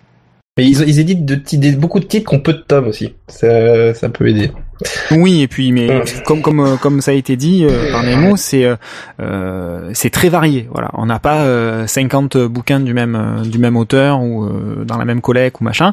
C'est ça part un peu dans dans tous les sens, donc il y a de quoi trouver euh, pour chacun son bonheur. Et vraiment, voilà, mon conseil, c'est si vous savez pas quoi faire. Enfin, moi, j'ai un peu un, un- une habitude maintenant, c'est très régulièrement, genre une fois tous les deux mois, je me fais mon manga Doki Doki. C'est-à-dire, je regarde les titres Doki Doki, j'en prends un au pif. Et euh, des fois ça marche, des fois ça marche pas, mais euh, je, suis, je suis tombé sur des grosses merdes aussi chez Doki Doki. C'est la, le dire. roulette de- c'est la roulette japonaise. C'est la- voilà, c'est un peu là où- T'as une technique de sélection un petit peu bizarre quand même. Bah en fait, je considère que euh, c'est un peu euh, un mal de notre époque, c'est le côté euh, les suggestions. C'est comme quand tu vas sur Netflix ou ce genre de choses où on te suggère des choses en fonction de ce que tu lis déjà. Je considère que si tu tentes pas des fois de te rendre des trucs complètement au pif que tu sur lesquels tu serais jamais tombé, eh ben tu tu peux louper des choses. C'est un peu comme quand t'écoutes de la musique ou t'écoutes toujours le même genre de musique. Bah des fois c'est bien d'allumer FIP et de tomber sur des musiques complètement aléatoires que t'aurais jamais bien.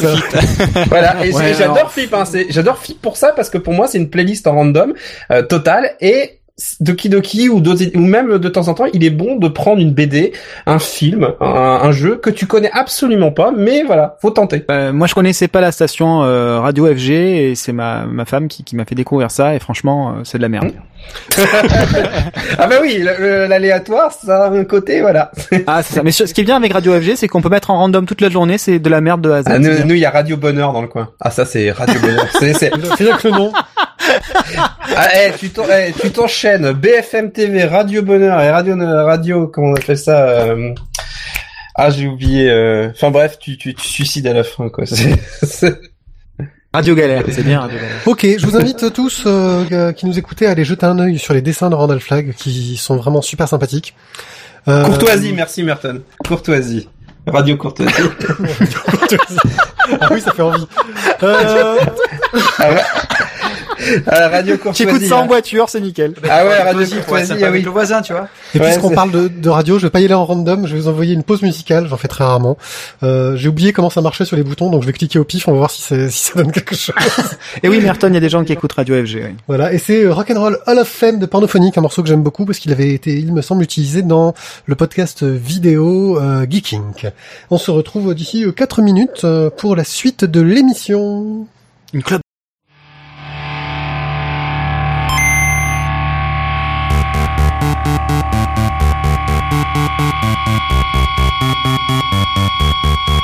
Oh,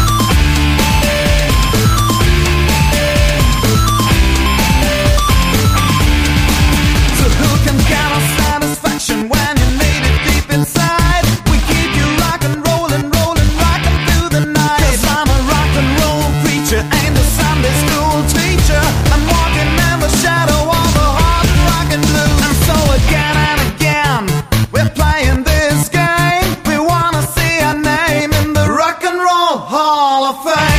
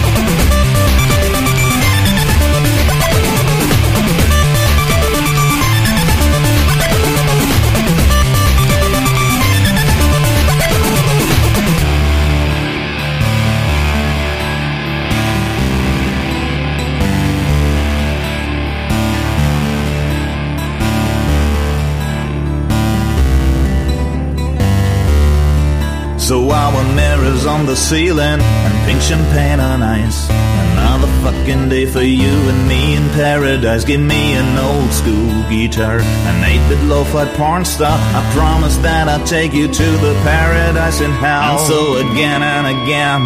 We're playing this game. We wanna see our name in the Rock and Roll Hall of Fame. The Rock and Roll Hall of Fame.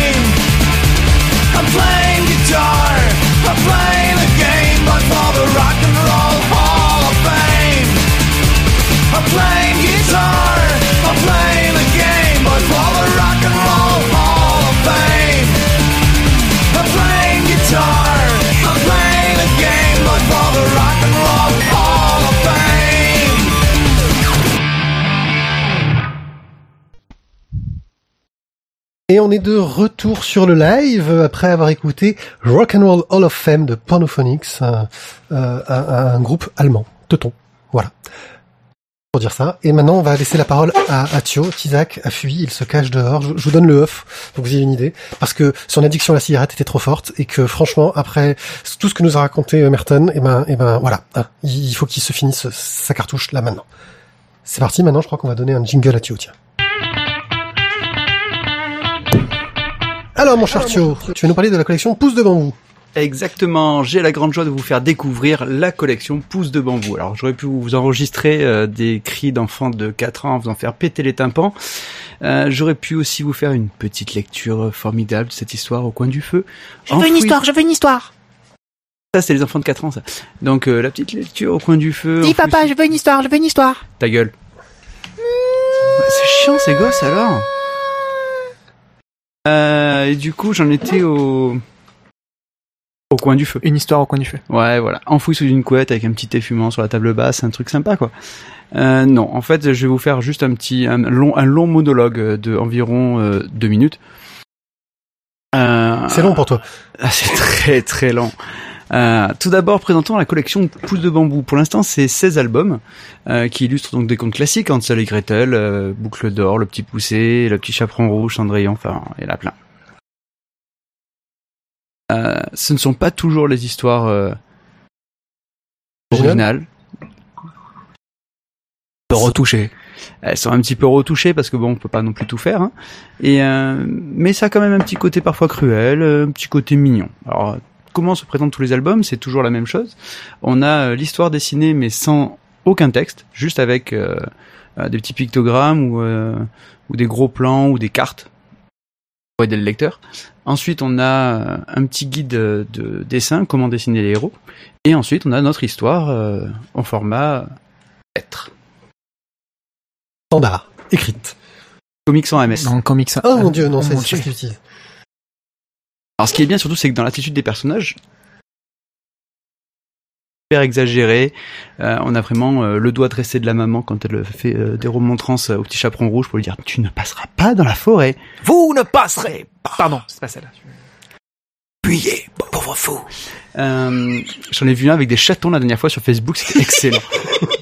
euh, mais ça c'était une autre histoire. Quand tu vois par exemple, tu as le petit visage de petit ours, tu vois quand il, il, il découvre qu'il y a la petite blonde, la boucle d'or dans son Mhm. dans son bec. La petite blonde, la cochonne là-bas. Il y avait, il y avait une binouse, il y avait une petite blonde, il y avait une petite binouse. Oh, on parle d'une collection pour enfants, hein, c'est bien ça. hein. Ouais ouais non mais attends, C'est eh, ça, la petite blonde, la petite blonde comme il se la Quand représente c'est dans pousse sa de bambou, c'est bambou qui pousse ou euh... Ah, il tient le bambou, hein. Il tape sur le bambou et ça me fait du bien. Ils pervertissent tout, c'est horrible. C'est du bandé. Mais, mais elle est- oh, mais attends, elle est où l'innocence là? Au fond à gauche. Et le respect, monsieur, le respect. Mais on la respecte, on fait ça chacun notre tour. Aïe. Pardon. Vas-y, poursuis. Non, pas d'autres chaises cassées, c'est bon Non, c'est bon. Oui, euh, Tizak a cassé une chaise tout à l'heure. Il a failli mourir. Je suis là, au péril de ma vie. Bah pardon, pardon Mathieu, vas-y, continue ton... Et il est perdu dans son texte. Je suis perdu dans mon On l'a complètement largué. Pour une fois, pour une, pour une fois qu'on prépare les trucs et qu'on les écrit, on n'a pas l'habitude. du coup, j'ai On n'a pas l'habitude. Euh, euh, du coup, voilà, ben pour finir, euh, en fini freestyle, je, je sais même plus où c'est, voilà. Pff, Allez, vire Dieu. tes notes. Et de toute façon, tu sais de quoi tu parles. Putain, ils craignent des guns, oh. Euh, On dirait Hollande, en meeting. Ouais, ok, tu sors. Euh, Merci. J'ai fait une belle coupe là, hein, un beau Ouais, là blanc. c'était un blanc, ouais, on dirait moi. Euh, Non, t'arriveras pas à me relire. Non, le côté, le Ah oui, côté le, le côté vraiment intéressant, c'est le côté didactique. Vraiment, quand vous lisez l'histoire, euh, pour, pour des enfants de 4 ans, ils se régalent. Surtout si vous faites une lecture un petit peu expressive, vous allez jouer les scènes. Eux, c'est un vrai bonheur. C'est euh, c'est c'est vraiment un pur instant. Voilà. Cette année, j'ai découvert donc euh, la classe de maternelle avec euh, des enfants de 4 Oui, ans. alors je rappelle que Je suis un stit, donc il l'a pas Et- découvert euh, comme ça, quoi. C'est c'est son boulot. Me balader sur l'avenue, le cœur ouvert à l'inconnu. Et hop, hop, une classe de, matin- de moyenne section de maternelle. Salut. 20 29 enfants de 4 ans. Je peux te dire que c'est un vrai bonheur. Prendre le temps de temps en temps de faire l'amour à un enfant. Bref. Oh, c'est réfé- c'est référence. Prendre l'enfant par la main. C'est bon, les gars. Pour l'enfant- hey, hey, hey On n'est pas dans, dans, dans, dans à chanter ou je sais plus comment elle s'appelle la nouvelle salle de N'oublie pas les paroles. Je euh. connais pas les paroles, c'est bon. Alors, vas-y, poursuis sur. euh, Donc toi, tu trouves que c'est pire que l'apéro du Capitaine. Objectif nul. Oui, c'est bon, on y est.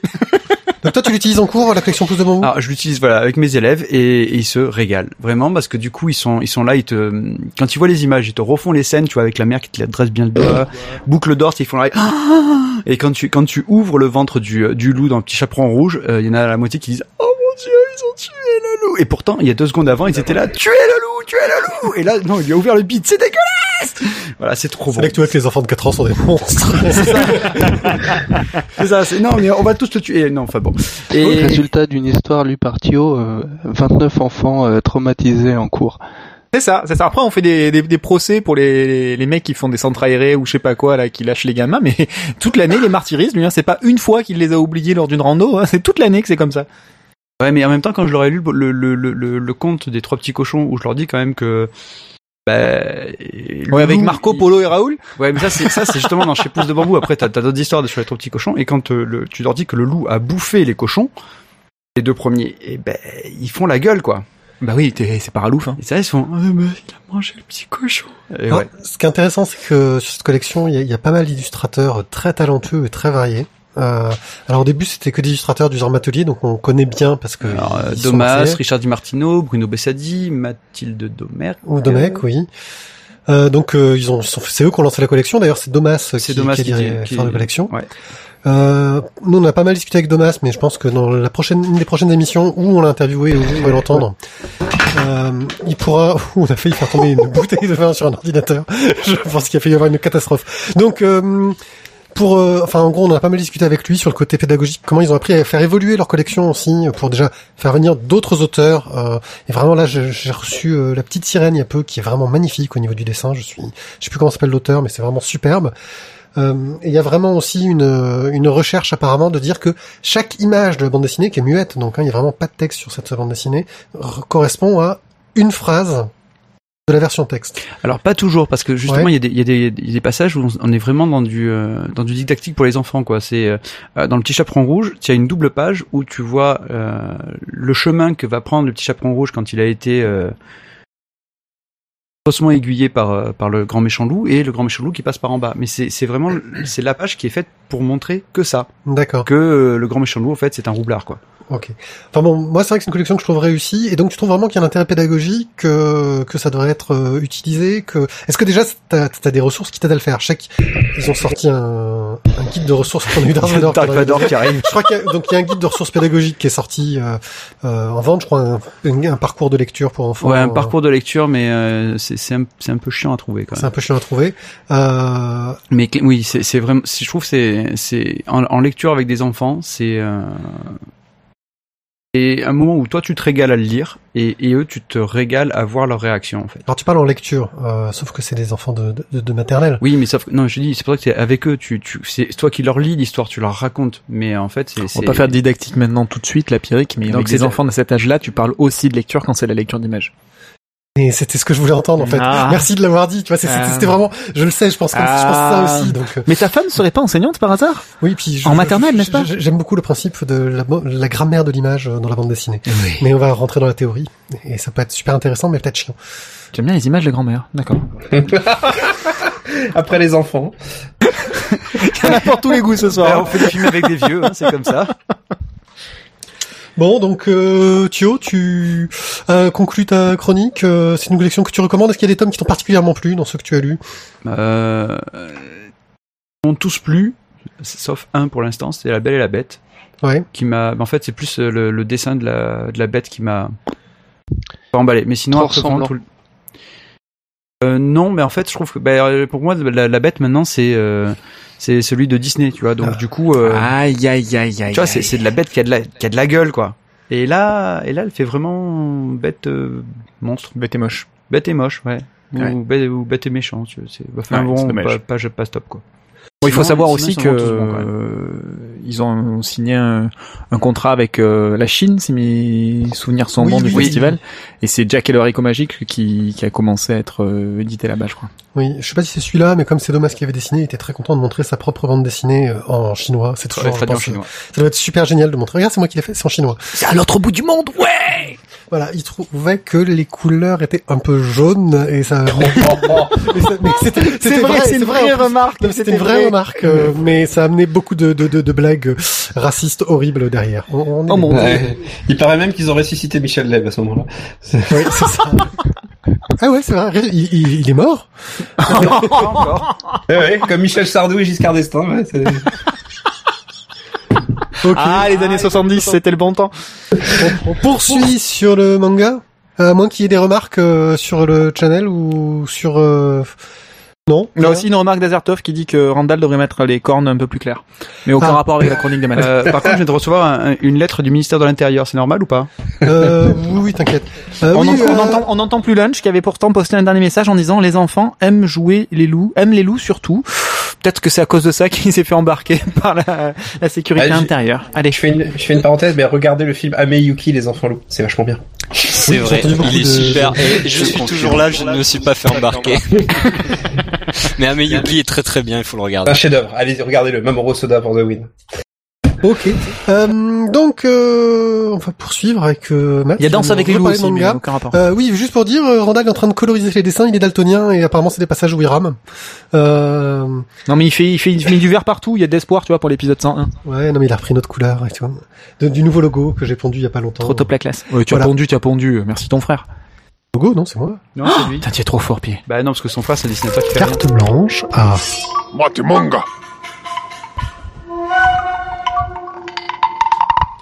Il y a pas à dire quand même. Ce jingle-là, ça fait longtemps qu'on l'a pas entendu, mais celui-là, il claque quoi. Ouais. Ouais. T'avais pas un préféré quand même au début Ouais. Je, Hein je- Hein je suis un peu, je suis un peu fier de ce jingle. J'avais pas mal euh, bossé.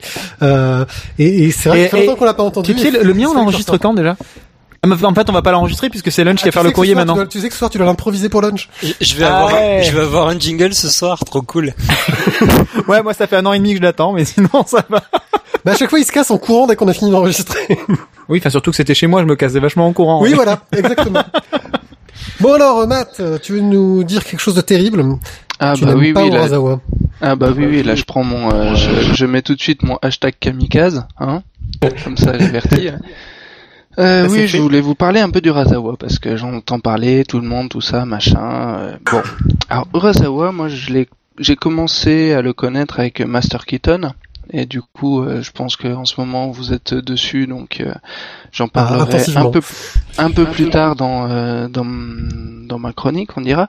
Mais surtout, j'ai replongé dans Urasawa avec Pluto. Alors Pluto, très très bon, très Ah, le bon. chien de Mickey. hein. Une bande dessinée Non, fantastique. le- le- Selon mes goûts. Non, c'est l'ami de Mickey. Ah mais non, C'est l'ami de c'est le chien dingo, c'est dingue. Oui bon. Je sais plus, bref. Euh, plutôt, plutôt très, plutôt très bon. Donc, écoute, je me suis dit, euh, j'entends parler de 20th Century Boys depuis euh, pouf, super longtemps. C'est un classique. Tout le monde les, euh, vante les mérites, machin. Même nous on s'en parlait alors que c'est toi qui lis plus de manga que nous.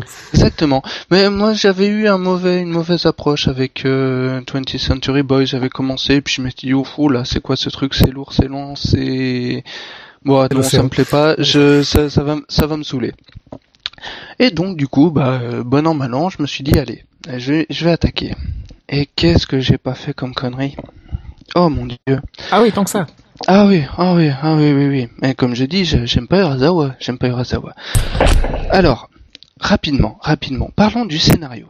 parlons du scénario et parlons de. Et euh, j'aimerais vous rappeler que pendant quelques secondes euh, ce que j'avais dit sur le métier du mangaka. Métier du mangaka, il doit sortir toutes les semaines une vingtaine de pages, 22 pages en règle générale, et chaque fois il, doit travailler son scénario pour amener chaque fois une nouvelle, euh, une nouvelle euh, surprise, un nouveau cliffhanger, etc.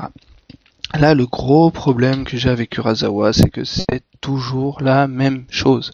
J'ai l'impression que c'est lui qui a donné les cours de scénario au scénariste de Lost, c'est-à-dire que tu vas... Euh, Brian trouver- Cavogan, qui, a écrit Y le dernier homme et, et, et- et qui a écrit Saga et c'est trop bien aussi. Peut-être parce qu'on a vraiment des goûts de merde, je crois. Vas-y, continue. Non mais bon, écoute, regarde, on va faire le point. Tu prends un volume. Tu prends un volume, il va t'introduire un nouveau type, euh, j'en sais rien, euh, un type quelconque, un détective, Euh, non, etc. non, euh, euh, Joseph le boulanger polonais. Voilà, en- Joseph le boulanger polonais. Dans Hein Monster. Non mais j'en parlerai après de Monster parce que c'est encore pire. Mais bon, euh, Et encore, pas hyper rien pour attendre. euh, tu, tu prends, euh, on va parler de Century Boys. Tu prends euh, un type lambda qui va se retrouver euh, pendant tout un volume enquêter sur euh, ma sur euh, Ami et qui va découvrir des trucs super importants. Si dans les trois pages qui suivent, le moment où il a trouvé le truc important, il n'a pas donné l'information, tu es sûr et certain qu'il va se faire buter par Ami en personne. Deux volumes plus tard, le héros va apprendre le même euh, détail super important en trois pages. Et tu prends ça et tu reproduis sur X volumes. Maintenant, on parle, j'en sais rien, de Monster. Alors, si si euh, si tu parles de- si tu parles de 20th Century Boys, tu te dis Ami, euh, il est quand même euh, chef du monde. Bon, on sait pas trop comment. Monster, mais scénar est- déjà moins, plus facile, plus, plus accessible que 20th Century Boy. Oui, parce que Monster a été fait avant euh, 20th Century Boys. Tu, tu prends, tu prends euh, euh, euh, Ami. Ami, il a euh, le, le grand méchant mystérieux de 20th Century Boy. euh, qui est le grand méchant de 20th Century Boys. Il a le, le monde entier à sa botte. Il a euh, un nombre de euh, personnes euh, ignobles pour les renseignements généraux.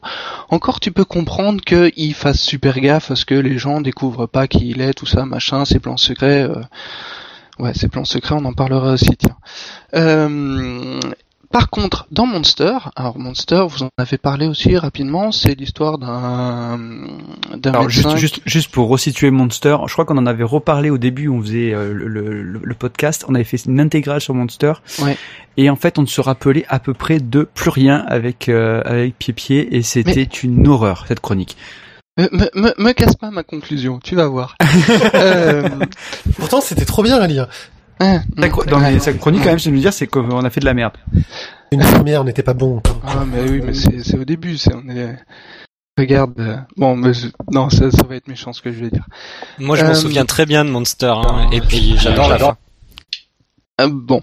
Euh, rapidement, Monster, c'est quand même l'histoire d'un super génie du mal euh, qui euh, est, euh, arrive à manipuler un nombre de personnes incroyablissime, mais sans que personne s'en rende compte, sans que personne ne sache qui il est. Et, et, et, et, et on ne sait pas pourquoi. euh, je me souviens particulièrement d'un détective privé, ce qui m'a fait hurler de hurler en lisant en lisant le manga, qui découvre tout un tas de trucs sur lui et qui se fait buter par ce petit euh, gosse qui sait, on ne sait pas comment, et c'est ça tout le problème du Razawa, c'est que euh, on ne sait pas comment le grand méchant est au courant de tout, de tout, et même ce que fait le Pékin moyen euh, alors que personne ne s'y intéresse. Et, euh, et je pense qu'on en vient au problème principal, c'est que on en vient au problème principal, c'est que sur un Pluto, sur un Master Keaton au début, en fait Urasawa était accompagné lorsqu'il a fait les scénarios. Il n'était pas tout seul. Euh, Non, Master pas tout seul. hein. Je crois qu'il y a toujours quelqu'un qui l'accompagne. euh, Ah écrit, non, euh, sur sur euh, 20th Century Boys et Monster, il est tout seul, il est lâché. Et euh, ce qui se passe, c'est que faudra qu'on redemande à Alexis Orsini, j'ai un doute. Euh, Vas-y, poursuis. Et euh, du moins d'après les sources que j'ai, sources qui commencent par un wiki et qui finissent par un pédia, euh, sur Monster et euh, 20th Century Boys, il est tout seul. Et donc du coup, au bout d'un moment, malheureusement, il tourne un peu en rond. Alors le problème c'est que ça associé au fait que euh, je trouve personnellement que ces personnages n'ont pas un charisme énormissime. Typiquement, ressortez-moi le nom du personnage euh, principal de Monster. C'est un chirurgien. Ouais, voilà. Oui, bravo, bien joué. Oh, Bien joué. Mais bon, voilà, voilà, je parle, je parle. Si, si- oula, j'ai un retour. Si t'as- un parle peu de d'écho, Shinji t'as un peu Ikari- d'écho de ton côté. Éloigne-toi un tout petit peu de ton micro. T'as un peu Voilà, d'écho sur ton voilà. micro, c'est bizarre. Comme ça, ça va mieux? Est-ce que comme ça, ça va mieux C'est aléatoire, donc euh, dur à dire. Ok. Donc, si je vous parle de Shinji Ikari, de Rei Anami, de Kaneda Tetsuo, de Major euh, Kusanagi, ça va parler à tout le monde. Docteur Tenma, euh, Pas à moi, oui, mais je crois que les deux à côté, sur la Je moitié. sais pas, Akira, on n'est pas non plus des bus, quoi. Ah, Akira, je l'avais, le reste. euh, Shinji Ikari, c'est euh, Evangelion. Evangelion. et Major Kusanagi, c'est Ghost in the Shell. Je pensais à Apple Seed, mais c'est parce que je pensais à Shiro. c'est- Donc, bon, voilà, c'est des personnages qui ont un charisme qui est grandissime. Euh, Ouais, ceci, moi, je les ai lus quand j'avais, quand, quand j'avais 16-17 ans, et bizarrement, ça te marque plus à cet âge-là que ce que tu dis plus vieux. Mais Attends, les, les, euh, les, euh, les Evangelion, je les ai lus au collège. je l'ai pas lu. Ah oui, mais bon, c'est donc du J'ai coup, voilà. Et en fait, le problème, c'est que il y a, pour moi, de mon, c'est mon point de vue, hein, mais euh, après, on va dire que je suis un peu de mauvaise foi. Ce, ce qui est pas du tout, du tout, du tout mon cas. hein, vous me connaissez. Euh, Azertov nous dit que de toute façon, c'est la faute aux asiatiques, ils ont des noms difficiles à retenir. Euh, alors le le- l'ami l'ami médecin euh, allemand de comment il s'appelle Kenji euh, dans euh, dans euh, 20th Century Boys il s'appelle comment? Non, mais c'est un nom euh, allemand, japonais, moi, j'ai du mal. Attention, Lunch va nous le sortir, vas-y. Non, mais allemand aussi, hein, c'est compliqué. L'ami médecin allemand de, dans 20th Century Boy. Moi, j'ai Non, fait allemand, mais qu'en plus. douzième langue. Ah, zut. Tu t'aurais réussi à le contredire, là, il est en train de dire du Ouais, mal de mais- Urasawa. mais le seul mangaka qu'on lit, presque. Ah mais ça, Matt. Je, je suis pas, je, enfin, je suis pas totalement d'accord parce que tu prends des, des, enfin, n'importe quel BD en one shot. Euh, la plupart, enfin, là tu vas me dire ouais, c'est pas justement, tu vas me dire mais c'est pas du one shot. Mais sur des BD en one shot ou même des, des, des séries courtes, ça a pu nous plaire et pour autant on se rappellera pas le nom. Je vais donner un Euh. exemple. On a lu La Mondaine il y a pas longtemps, qu'on a trouvé génial. Et Je euh, me souviens pas du nom du personnage principal. clairement non. Oui, je sais. Moi, je me souviens même pas de la BD, mais. J'ai le même problème, mais quand euh, je quand euh, je me suis frappé euh, euh, 22 bouquins, 22 tomes d'un truc euh, que je les lis en règle générale euh, à la suite les uns des autres, euh, les noms y rentrent. Malheureusement. Par exemple, moi, je sais que non, mais c'est vrai que c'est c'est pas vrai pour tout. Par exemple, moi, je me souviens très très bien du nom du personnage principal de Blackjack. Voilà. Bon, je l'ai pas lu Blackjack malheureusement. Là, là tu sors s'il te plaît. Tout le monde commence à mettre la sienne, là, on va pas s'en sortir. Non, mais sinon, pour rester sur Urasawa, euh, si, si tu veux de l'allemand, euh, il y a Gesicht dans Pluto. Ah oui, Oui, bien sûr, oui, mais lui, il est, lui, il est connu. Mais tu vois, on parle de Pluto là. On parle pas de. On tu parle veux pas de gros 26 26 Century Boys. Tu peux nous dire que 20th Century Boys et, et Monster, c'est- il était un peu tout seul et c'est un peu de la merde parce que c'est un mauvais scénariste, quoi. Tout à fait, tout à fait. Et je reviens sur Master Keaton justement. Euh, Master Keaton, euh, au départ de Master Keaton, il était accompagné de, ah mince, j'ai perdu son nom, Euh, le co-auteur de Golgo 13. Euh, Non, parce que je, je montrais le fin fond de la bibliothèque à, à Thio parce qu'il y en a un euh, en dessous du DC Comics de ta chaîne. Hajime Kimura, euh, aussi euh, nommé Katsushira, euh, Katsushika. C'est euh, au début de Monster Keaton et d'ailleurs le début de Monster Keaton est très très très bon. Il est pas tout seul. Sur la fin de Monster Keaton, il est il est lâché euh, tout seul et euh, pour moi Okusai Katsushika sur le tome fin. 7. Pardon, on a, on a un nom sur le tome 7, c'est Okusai Katsushika. Mais euh, il faut savoir que euh, son nom est resté à cause de l'éditeur qui refusait catégoriquement que la demande du Razawa de le faire, euh, de le faire disparaître. Donc bon. Et si on parle de scénario qui part un peu dans tous les sens, je vous poserai juste une question, je l'ai pas lu, mais Billy Bat, Billy Bat a un gros Pas problème. non plus. Billy Bat a un gros problème, c'est j'ai dû lire les huit premiers tomes ou un truc comme ça.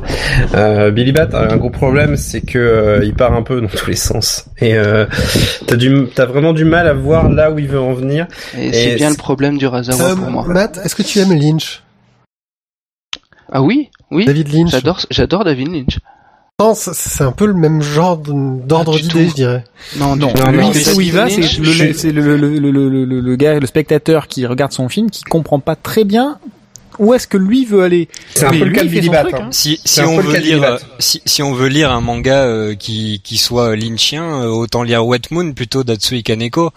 Ah, Et, euh, et, et je rejoins un petit peu Matt Manga sur un point. C'est vrai que moi j'ai pas j'ai pas acheté Billy Bat alors que j'ai pratiquement toutes les séries de d'Urasawa au début parce que justement je trouvais que ça se renouvelait pas trop au niveau du style. Euh, Le, le- voilà. le problème, le problème dans- du ras- Euh, pardon, Attendez, on a une petite réflexion sur le sur le sur le sur le channel. euh, Merci Randall Flag, Billy Bat, qui peut te battre voilà, merci. C'est essentiel. Donc vas-y, continue et, le et- et je trouve, et je trouve, et je trouve qu'il a un autre problème supplémentaire, euh, Urasawa, c'est que je, je trouve que il sait pas finir ses, ses mangas. Autant, euh, j'arrive même plus à me souvenir de la fin de 20th Century Boys. Euh, 21st Monster, j'ai une, euh, ouais, 20, 21 Century Boys. Euh, autant, je crois me souvenir qu'il y a une histoire de comptine euh, à la fin de Tout à Monster, fait. mais Le monstre euh, sans je- nom. Le monstre sans, mais mais mais j'arrive même plus à savoir si euh, au final le, le blond est mort ou pas. Je crois qu'il se su- euh, je sais même Là, plus ce qui lui est arrivé. Non, mais, faut pas euh, spoiler. Non mais a- là où là, je suis d'accord avec lui et là où, où Matt a totalement raison, c'est que Urasawa est un empileur. C'est-à-dire que il crée un scénario et après au bout d'un moment quand il est bloqué, quand ça pourrait se débloquer, il rajoute une couche. Parce qu'il sait pas gérer les, les virages, il sait pas gérer les virages. Tout ce qu'il sait faire, c'est empiler des, des trucs de scénario. Et au final, le problème que j'ai eu avec Monster, c'est que moi je les ai achetés en gros volume et euh, là, pourquoi je me suis arrêté, c'est parce qu'au bout d'un moment, j'ai essayé de me dire mais attends, si je dépile le truc depuis le début, ça tient absolument pas debout. Parce qu'il n'a fait que mettre des couches sur des couches sur des couches sur des couches. Il met des pansements sur des jambes de bois. Donc du coup, ça finit par ne plus vouloir dire grand chose. Après, ce qui fait illusion, c'est que c'est à la lecture. Parce qu'à la lecture, ça passe très très bien. C'est, en fait, Urasawa, il faut un peu le lire sans s'arrêter. Parce que dès que tu t'arrêtes pour te poser, il y a un problème. Je euh. Ouais, Euh, je suis d'accord avec dire, toi. Je suis d'accord. Je, Ouais. je- juste euh. Nemo sur Billy Bat par exemple. Effectivement, là, le dernier tome qu'on qu'on a lu euh, à la fin du, du tome, il y a un reset. On va pas en dire plus euh, pour ceux qui veulent le lire. Euh, quelque chose qui rechange complètement euh, la donne, mais on sait pas trop comment, etc.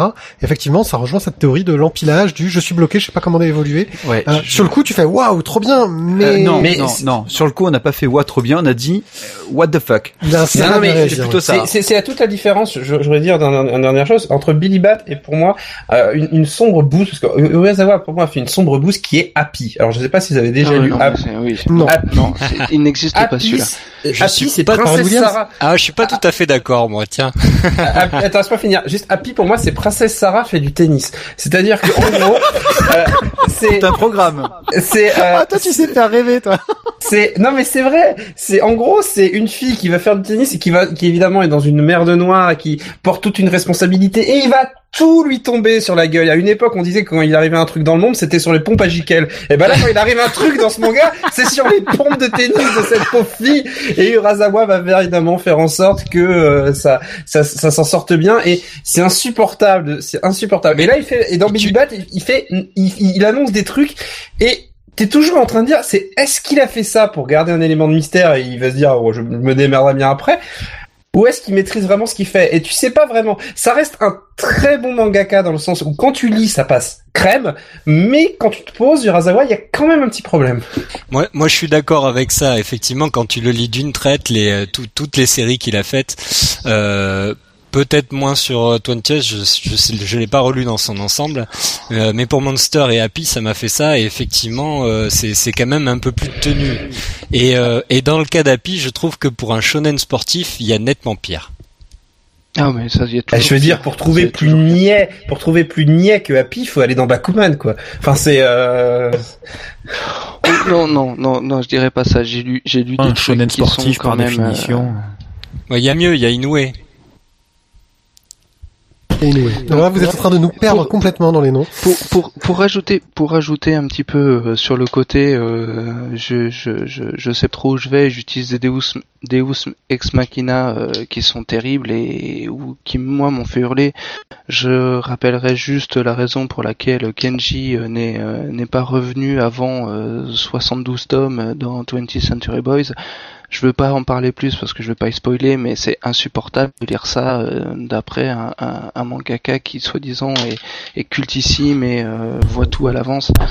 Non, Et- je suis désolé. Là, là, Et je- surtout quand il n'y a pas 72 tomes. oui, bon, bah, j'ai eu l'impression. C'est un des rares, c'est un des rares mangas où euh, quand euh, j'arrive au, au, au tome 7, je me dis bon, ça y est, j'ai fait le tiers, quoi. Alors que euh, des Berserk, euh, j'étais à mon huitième volume, que je me suis rendu compte que euh, euh, à l'époque, j'étais encore en DUT, j'avais loupé une après-midi complète de cours, quoi. Ah, bravo, ah, bravo, elle est belle la France. Ça est là.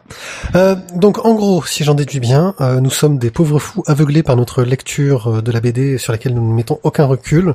Euh, Est-ce qu'il y a des, des œuvres d'Urasawa qui, qui trouvent grâce à... Ah, mais son, c'est très bien, Plutôt. Rosawa. hein, Faut, faut- Plutôt, voilà. Plutôt. ouais. Plutôt, mais parce qu'il est pas tout seul, mais plutôt est très très très bon. Oui, puis il Et, savait euh, comment il devait finir vu qu'il s'est basé sur une histoire existante. Et puis surtout, ouais. il faut jamais oublier quand même qu'il dessine, qu'il dessine très bien. Enfin, c'est, euh, Oui, c'est un méga dessinateur, ça c'est... Ah, bien.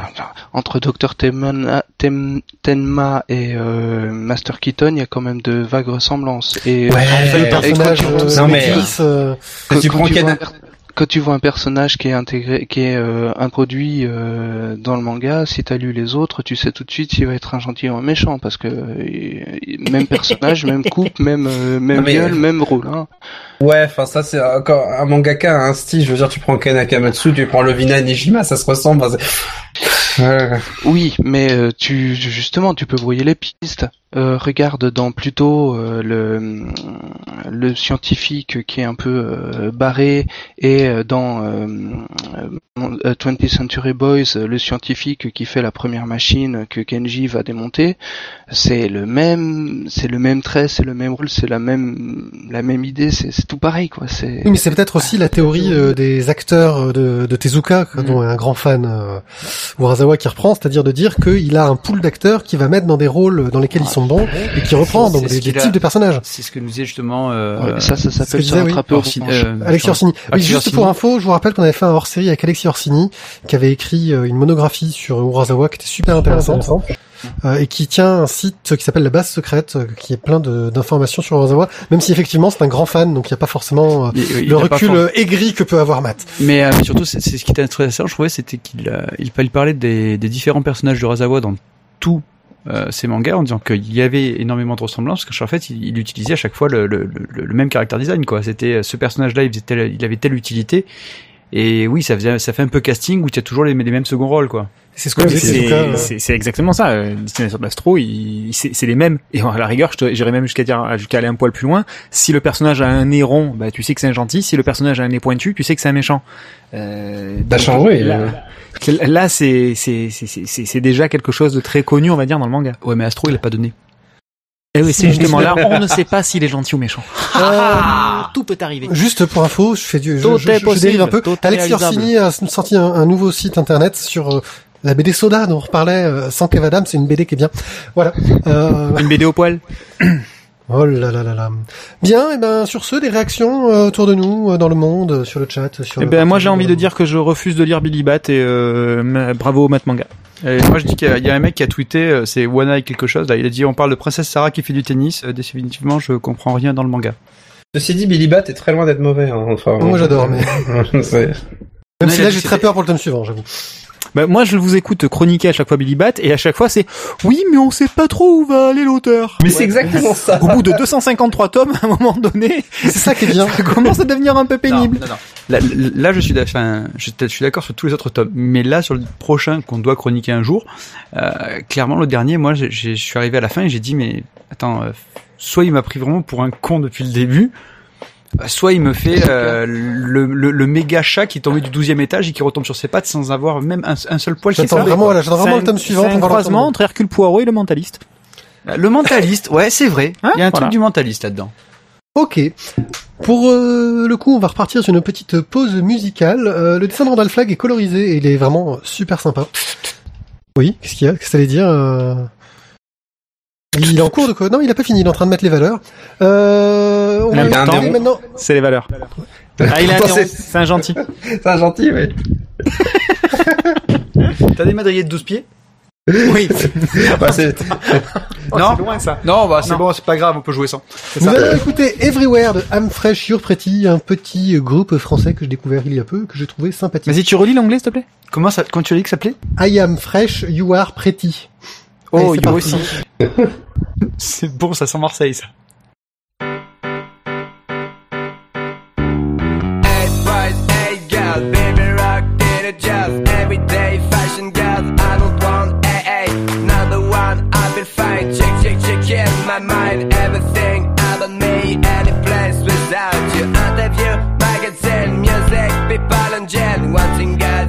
God, sensation, success generation.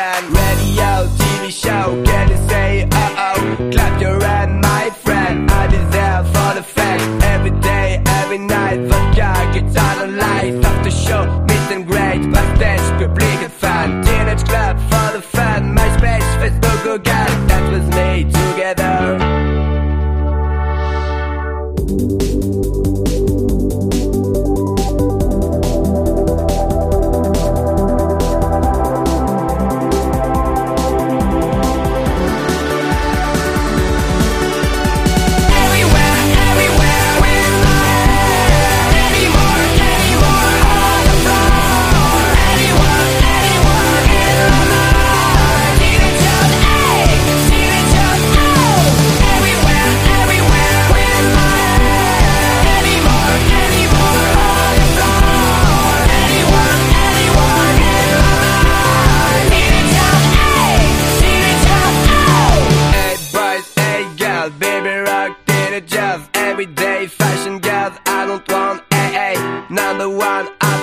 Check, check, check in my mind. Everything about me, any place without you. Interview, magazine, music, people and gen. Wanting God, sensation, success generation. Radio, TV show, can you say uh oh? Clap your hand, my friend. I be there for the fact. Every day, every night, vodka, guitar and light. After show, meet and great, backstage, public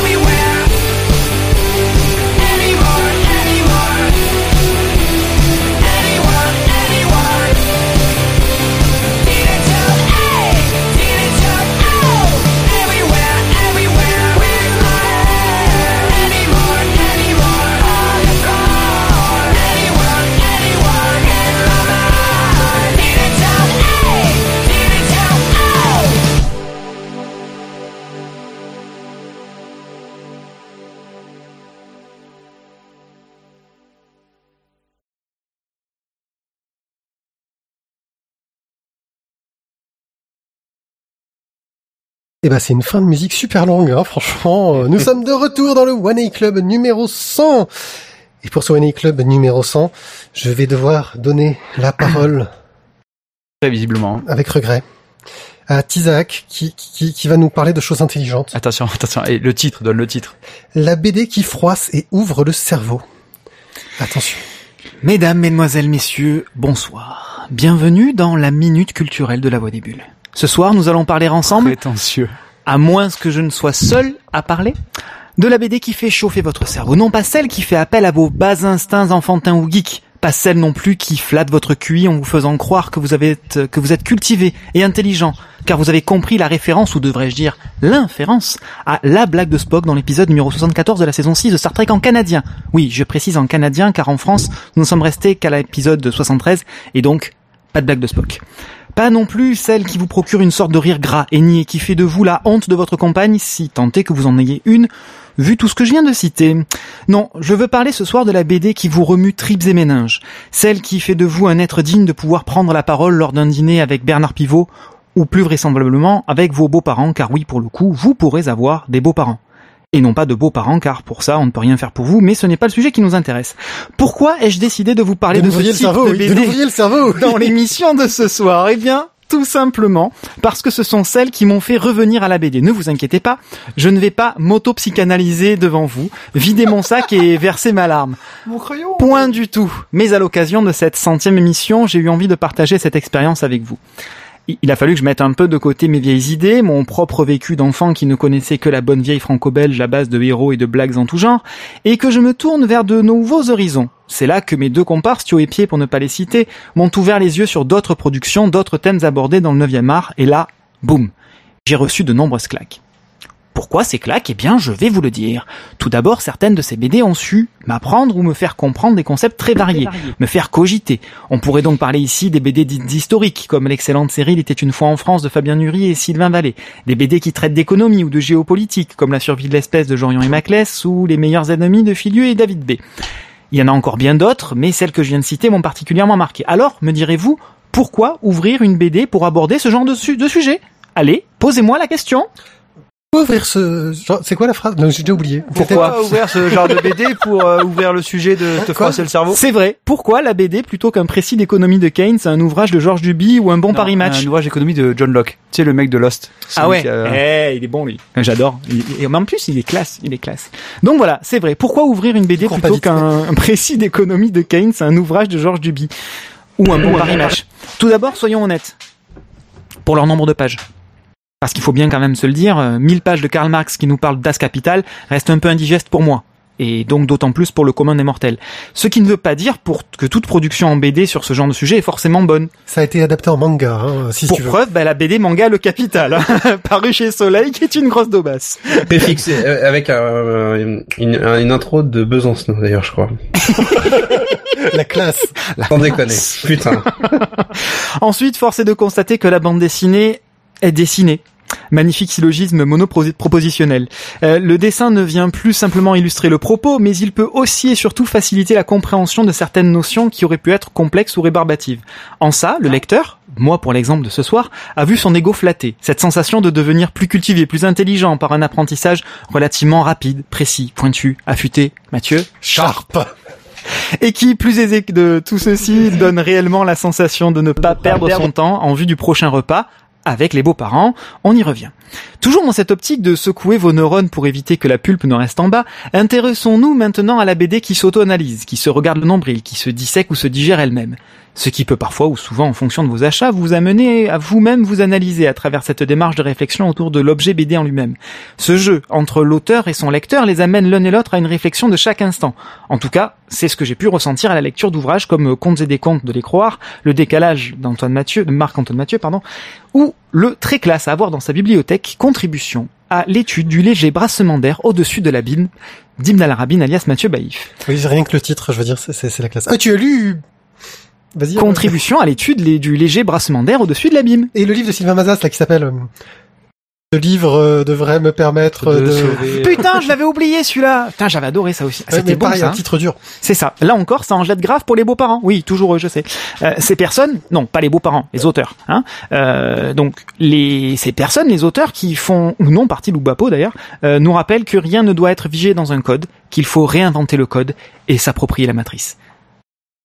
Euh, en, en tout cas, cette euh, lecture active, pour reprendre quelques termes de didactique littéraire, est très enrichissante et stimulante. Essayez, goûtez et appréciez. Finissons cette chronique, si vous le voulez bien, en même temps que vous le vouliez ou non, il va bien falloir que ça se termine, euh, par des œuvres qui cherchent à vous remuer le bidou, à vous asticoter la corde émotionnelle, à vous titiller le fondement de votre âme, et qui peuvent, en fin de compte, vous amener, elles aussi, à réfléchir et à obtenir quelques bribes de réponse à vos questionnements les plus personnels. Il m'a pris mon mot, t'as vu Ouais, Fondement Fondement, oui. Ouais, je sais. C'est un mot qu'il utilise beaucoup, euh, mais peut-être pas dans le même... euh, Pas au même endroit. Ouais, c'est ce qu'on appelle un fondement au chocolat. bravo, Ça bravo. dépend ce que t'as mangé. Euh, ces œuvres ont surtout eu le mérite de réellement me toucher, pas uniquement comme la 9 symphonie de Mozart l'a fait en son temps, mais parce qu'elles ont fait écho chez moi, dans mon vécu, dans mes tripes, dans mes cicatrices. Oui, la 9 de Mozart. De Mozart? Oui. De Mozart. Ah, tu vas, faire un petit tour sur Ah, je te YouTube. crois, mais. Et, et donc elles ont pu me donner l'impression, parfois, tellement elles étaient justes, d'avoir été écrites et dessinées à mon attention. En tout premier lieu, je suis obligé de laisser la place d'honneur à Portugal de Pedrosa, qui restera pour moi une œuvre majeure. Pour certains, elle aura peut-être été transparente, mais dans mon cas, elle est arrivée pile au moment où je pouvais recevoir son message dans son intégralité et avec toute sa force. Ensuite, et pour bien d'autres raisons, je citerai Nous ne serons jamais des héros de Jouvray et Salcedo, La peau de l'ours de Zidro Auriol, ainsi que JP pour Vois comme ton ombre s'allonge. On pourrait largement y adjoindre Emmanuel Guibert et cet homme de photographe ou Emmanuel Lepage pour un printemps à Tchernobyl. Les esprits chagrins pourront toujours me dire que certains sont plus proches du roman graphique que de la BD. Pour leur répondre, je m'approprierai les mots d'un grand philosophe. C'est pas faux, mais je fais comme je veux car c'est moi qui ai le micro et je t'emmerde. Bref, tout ça pour vous dire que ces ouvrages ont su avoir une portée bien supérieure à une séance chez le psy ou un épisode des Ch'tis à Las Vegas. Ils ont réussi à me faire poser de vraies questions sans pour autant m'en donner les réponses pour mon cas personnel. Mais au moins, le doigt était posé au bon endroit. Alors à tous ces auteurs et dessinateurs, je dis un grand merci pour toutes ces émotions. Vous l'aurez sans doute compris, mon cher Pierrick, notamment car vous êtes un public formidable, puisque vous écoutez notre émission. Tout ceci reste très personnel et ce n'est pas parce qu'une BD m'a touché profondément qu'elle le fera aussi pour vous. J'irai même plus loin. Certaines œuvres m'ont marqué lorsque je les ai lues, mais elles n'auraient sans doute pas eu le même impact à un autre moment de ma vie. Tout ça nous amène donc à la conclusion suivante. Lisez, lisez et relisez des BD. Sortez des sentiers battus, sachez vous extraire des grandes productions et de la BD facile, mais surtout faites-les connaître autour de vous, car peut-être initierez-vous un ami ou un membre de votre famille à cet art. Et s'il s'agit en plus des beaux-parents, alors là bingo, vous pourrez passer sereinement l'intégralité des repas de famille à venir obtenant éventuellement même quelques compliments bien sentis ou clins d'œil appuyés attestant de la connivence affective que vous aurez, que vous aurez réussi à créer. Bien joué pour le magot. Peut-être même qu'à force de connaissances tant dans les diverses références en BD que dans votre entourage, leur proposerez-vous un livre qui les fera véritablement réagir, les touchera au plus profond de leur être et de leur âme. Mesdames, mesdemoiselles, messieurs, je ne peux que vous le souhaiter. Bonsoir. Oh, oh, c'est une conclusion sur le fondement, pareil. Euh, C'est là où il voulait mettre le doigt, c'est ça? ouais. Euh, bah, merci J'ai pour l'impression cette- qu'on j'ai l'impression qu'on revient au plan machiavélique de pied euh, du début, non? Oui, c'est des trucs bien écrits. Enfin, surtout celui-là, quand même. Bravo, c'était très bien écrit. J'applaudirais si ça faisait pas des sons horribles dans le micro. euh, faudrait que j'ai un jingle à envoyer. Euh, applaudissements. Euh, bah, merci pour tout ça. Et bah, jingle puisque c'est comme ça, euh, déjà, y a-t-il des réactions, hein, messieurs?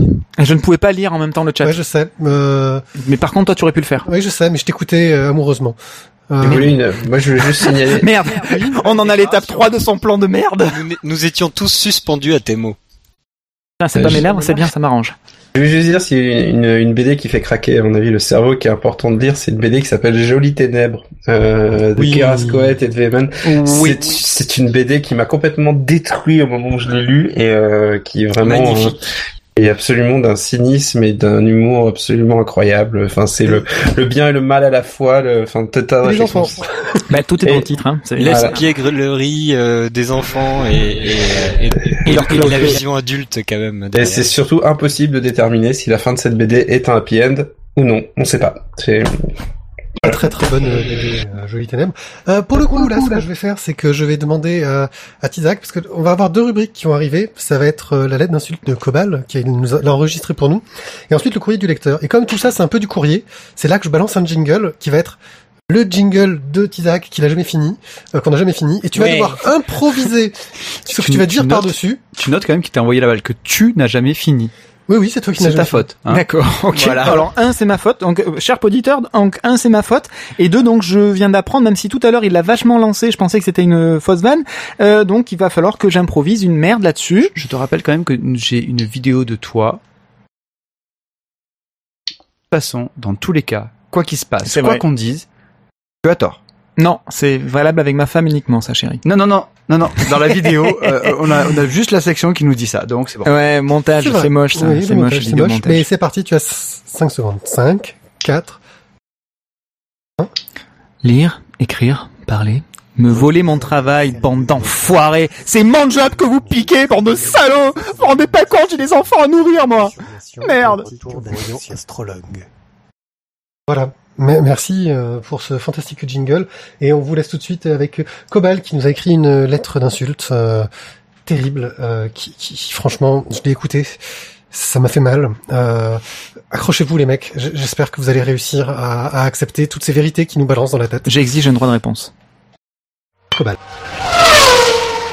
Alors je suis désolé euh, pour ce bug technique, mais apparemment c'était assez down mixé. J'ai j'ai mal fait mon travail, j'ai pas vérifié que il fallait que je monte. Donc on n'entendra pas cette sublime euh, lettre d'insulte que je replacerai au montage euh, pour le différer. parce que, euh, voilà, Alors ce n'est pas de la censure, donc hein, tu, tu certifies. je la replacerai au montage. Euh, Donc, tu- ce que tu nous as dit tout à l'heure, qu'on devait nous inventer un sketch autour d'une fausse lettre d'insulte, mais en fait que ce serait juste des compliments qu'on allait se faire euh, en prenant une fausse voix, tu, tu, tu, tu confirmes. Tout va bien. voilà. Je suis vraiment déçu parce que c'était vraiment bien. Et puis je bisque. Et puis c'est comme ça.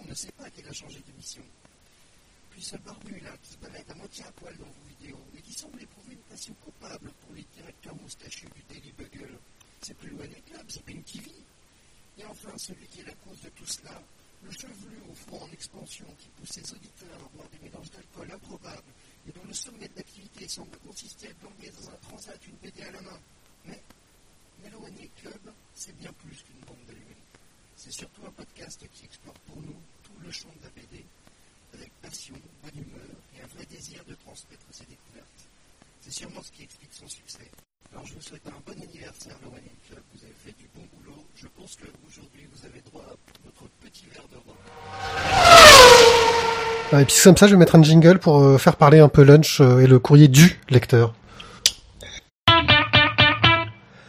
Faire Lunch, c'est à toi. Alors c'est à moi. Euh, bah en fait c'est Maître, pas vraiment un courrier du Ouais. lecteur, ne t'en fais pas, je vais pas te piquer tout à fait ton travail.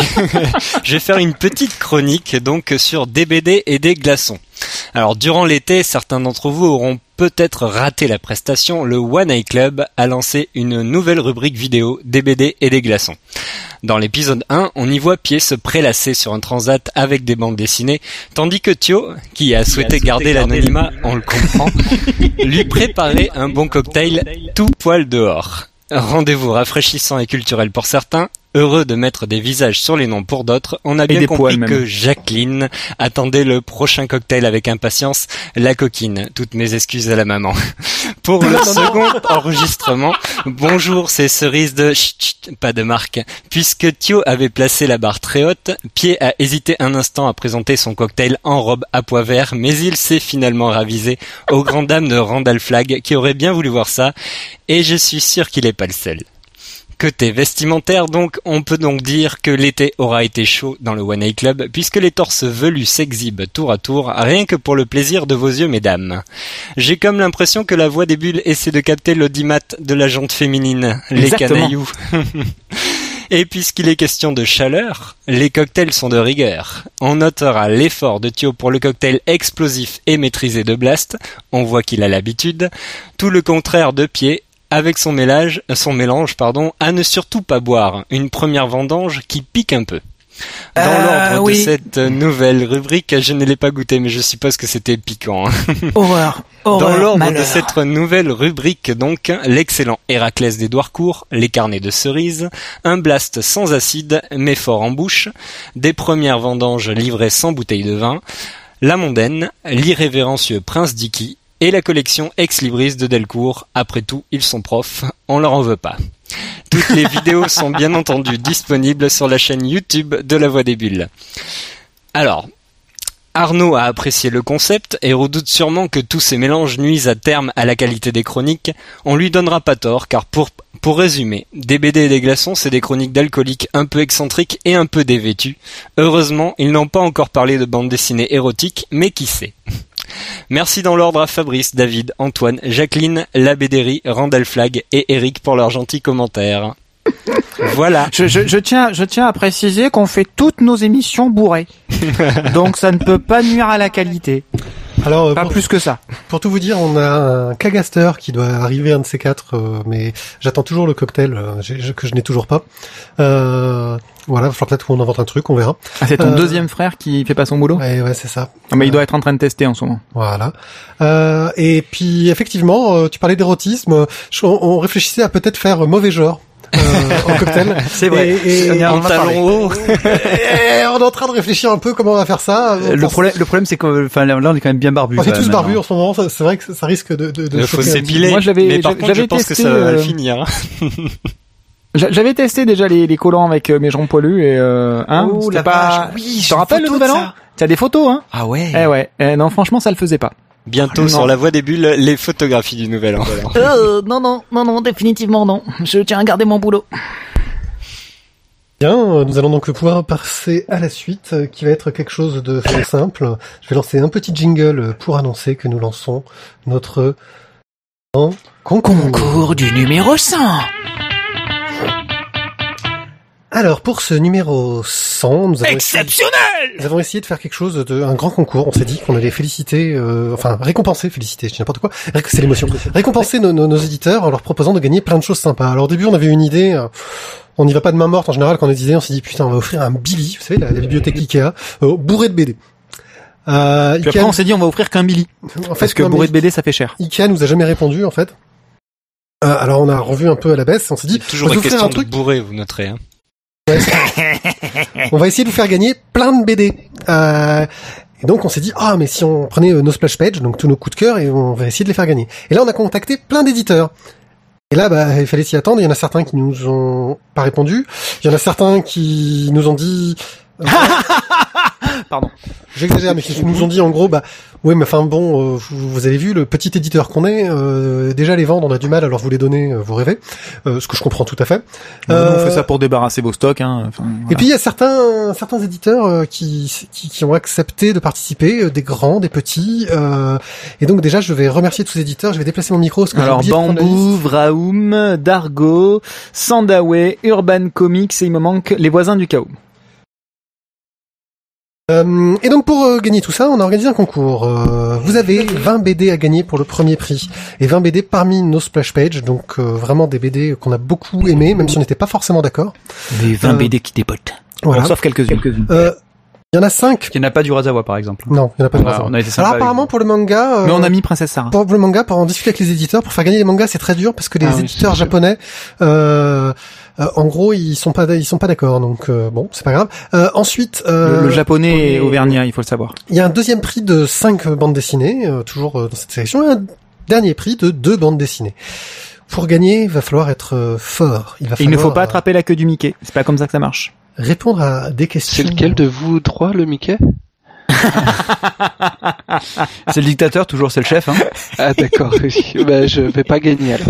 C'est celui qui a les grandes C'est oreilles. Mickey qui a gagné, euh, comme disait la chanson. C'est Mickey qui a gagné. Euh, Non, donc, euh, D'accord, n'en parlons Si j'étais président de la République Nous avons concocté Mickey. sept questions. Sept questions particulièrement tordues, qui vous demanderont même parfois une recherche sur Google pour trouver la réponse. Euh, Attention, méfiez-vous de Wikipédia. Mais, mais, mais, on est encore plus mauvais. Parce qu'en plus, on vous demande de faire un truc pour vous départager. La question subsidiaire. Qui n'est pas une question. C'est les trucs vaches. Non, la question subsidiaire, c'est qu'en gros que vous êtes des lecteurs de BD, vous aimez la bande dessinée, et nous, bah, c'est notre cas. Et ce qu'on fait, c'est qu'on essaie de faire partager notre passion pour la BD, et donc on va vous demander de faire pareil. Donc il y a un petit champ pour laisser un texte euh, dans le formulaire de réponse au concours. Euh, Ou vous pouvez donc écrire un texte si vous le voulez pour euh, mettre en avant une bande dessinée euh, que vous appréciez beaucoup. Euh, mais si vous voulez faire autre chose, vous pouvez très bien euh, mettre un lien dans ce champ vers une production euh, de votre choix. Euh, ça peut être Randall Flagg, tu n'as pas le droit de jouer. ça peut être si il a le droit de jouer Randall. Oui, droit. T'imagines un mec qui fait du land art avec euh, le, le, le logo de la voix des bulles sur sa pelouse? Mhm. et tout ça vu par euh, Google Maps. c'est- Donc Ouais, euh, ça bien peut sûr, être du diffusé dans tous les pays du point de croix, Ouais, du macramé, ouais. de la vidéo, de l'audio. Vous choisissez, vous nous mettez point de juste croix aussi. Ouais. Ouais, point de croix, ça serait top. hein. Franchement, s'il y a quelqu'un qui fait un truc au point de croix, un point de croix, la voix des bulles. il peut Là, prendre une kiffe. option. Il Ouais. peut prendre une option.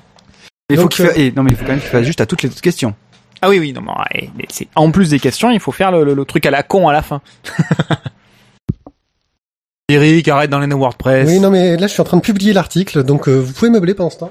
Ah, mais tu veux qu'on donne alors, des questions alors, alors, on a vu chez Ikea euh, le, le- Billy. son verre avant alors que tu on enlève, on enlève son verre. Non, mais les questions elles sont pas là. Bah si elles sont. Ah non. mais non, elles sont pas là. Les questions elles sont sur euh, sur son sur la page qu'il est en train de chercher. Ah parce, que, pas. ah parce que le mec il a même pas. Et la page est en ligne. Ah, messieurs dames, c'est ça la magie du direct. Voilà, franchement, vous avez, je vous ai dit que je lancerai le truc euh, en live. Euh, la page est en ligne sur la voix des bulles.fr. Oui, oui, c'est ça le, le, le- le nom du site. Tu veux dire que ça, si la on y va, tu veux dire si on y va maintenant, ça marche? Si tu y vas now, mais now tout de Mm. suite là maintenant. Et non parce que le serveur a planté euh, suite à la nouvelle mise à jour. Non, non, ça marche. Non, j'ai- c'est bon. En fait, on a eu trop de connexions d'un coup. On est passé à, à 4 et euh, ça a planté. Ça, c'est une petite feuille. Hein, que- J'ai pas encore fait la nouvelle mise à jour. Donc euh, voilà, euh, ce concours-là. Donc on espère qu'on aura euh, plein de participants, mais pas trop, parce qu'il va falloir qu'on traite tout ça derrière. Ou y aura- il y aura plein de participants qui L'enfoiré demandent des de faire mauvaises un réponses. concours, mais pas trop de candidats quand même. Non, mais, euh. Euh, tu, tu, tu proposes quand même un truc ou du style tu donnes les questions ou pas? Mais vas-y, euh, pose des questions si tu veux. mais Allez, bon, question numéro 1. Mathieu, montre-nous que tu sais lire. Ah ben oui, si j'avais un écran. Alors, combien Stéphanie d'épisodes de Monaco. euh, bah, Le problème, c'est que dans les choix possibles, il y a 3, 13, 32 ou 42. Donc ça dépend, ça dépasse. Euh, donc combien d'épisodes de Les Voisins du Chaos sont disponibles sur le site de la BD au 20 septembre 2014 Attention, soyons précis, pointu affûté. À 18h. Hein. Euh, question numéro 2. Quelle chanson le héros de Quai d'Orsay utilise-t-il comme sonnerie de téléphone? Dame à vos souvenirs ou à vos lectures? Petit 3, quel est le Moi, je dis, prénom? ça se trouve en tapant euh, Quai d'Orsay téléphone. Moi, je sais, Mais je sais, je sais. peu. Mais t'arrêtes de les aider, euh, c'est bon. Ah, mais J'hallucine. Non, mais ils nous écoutent, ils peuvent avoir un coup de main. Quel est Moi, le je sais, prénom je sais. de la cousine de Léon dans Jeu de gamin La réponse n'est pas Jacqueline. Donc vous avez le choix entre Caroline, Camille, Frédéric ou Céline. Pour quel événement particulier Traboul a-t-il été écrit? Est-ce que c'est pour les 24 heures de la BD d'Angoulême? Le festival Lyon BD Le Festiblog ou un recueil de Loubapo? Attends, je te coupe. T'imagines quand même, pied, pied. Oui. La seule question où il y avait comme réponse des chansons, Isaac n'a pas donné les différents choix en chantant. C'est vrai. Moi, ça me fait halluciner. Le seul moment où il avait, il pouvait chanter, le mec il zappe qu'il y avait au pays de Candy, putain, c'est Ah la, ouais, la chanson attends, référence, quoi. Merde. avec Archibald et tout. C'est ça. Merde. Bon, Allez. tant pis. Non. Euh, bon, donc il y avait au pays de Candy, Today, donc des Smashing Pumpkins pour information. Euh, Seek and Destroy et What a Wonderful World. Euh, on, on continue avec la question numéro 5. Quels sont les magazines auxquels euh, le traducteur de Joe l'aventurier intérieur a contribué? Spirou, Comic Box, Prescrire ou Génération Série? Je ne tiens à vous dire qu'une seule chose. Lisez bien la question. C'est une euh, question vraiment difficile. Je crois que c'est la plus dure parce que ça demande des recherches sur tous les titres en question. Question 6. Quel groupe a composé la musique de la bande-annonce du tome 1 de Hell West? Hell of a Ride, Metallica, Ghostone ou Cradle of Filth? Et enfin, question 7. En comptant les hors-séries, les mini, Cra- cra- cra- Cradle of quoi? Cradle of Filth. Quel accent? Ah, Yeah, baby. Fais l'amour au micro. En comptant les hors-séries, les mini, les... Baby, non Baby, give me one more time. Euh, et donc tout le bordel des épisodes spéciaux et compagnie. Combien y a-t-il vraiment eu de One Eye Club avant le numéro 100 Est-ce que c'est 99, 100, 132 ou 155 Évitez de commencer à les compter sur la main, ça risque de faire beaucoup. Je crois que j'ai donné un indice en début d'émission. Mais... Oui, tout à fait. Oui, bah, t'as été une quiche. Voilà. Bravo. Mais- Et rappelle-le en plus au moment de la lecture des questions, au cas où les demeurés de service n'auraient pas bien compris. Ah ben bravo. Ouais, Enfin, pour un peu, on va faire les concours sur TF1 maintenant. Bien, et cette question subsidiaire difficile. Voilà, donc euh, j'espère que ça vous plaira euh, qu'on ait organisé ça. Euh, C'était pas mal de boulot à faire. Malheureusement, euh, nos amis euh, non francophones euh, ne peuvent pas participer. Enfin, francophones non français ne peuvent pas participer parce que c'est nous qui allons Les non devoir. francophones, ils peuvent pas dans les questions, donc du coup ils participent pas. Parce que c'est nous qui allons devoir envoyer euh, les non, bouquins. non, euh, Pierre, ils peuvent être français, mais ne pas vivre en France métropolitaine. Ouais, en gros, si vous vivez pas en France métropolitaine, eh ben, Voilà, ça va nous coûter parce- tellement cher d'envoyer les BD qu'on va pas le faire. Donc, Parce que euh, la c'est- Martinique, la, la Guyane, tout ça, ils sont- ils sont français en fait. Hein, Ouais, tu sais, c'est pas. Voilà. Et à moins qu'on trouve quelqu'un qui nous paye le voyage, mais bon. Euh, je vous invite à aller voir le dessin de Randall Flagg qui est terminé, qui est vraiment super sympa. Excellentissime, merci Moi, beaucoup. je, je trouve ça euh, super cool. Euh, Ça manque d'alcool, c'est tout.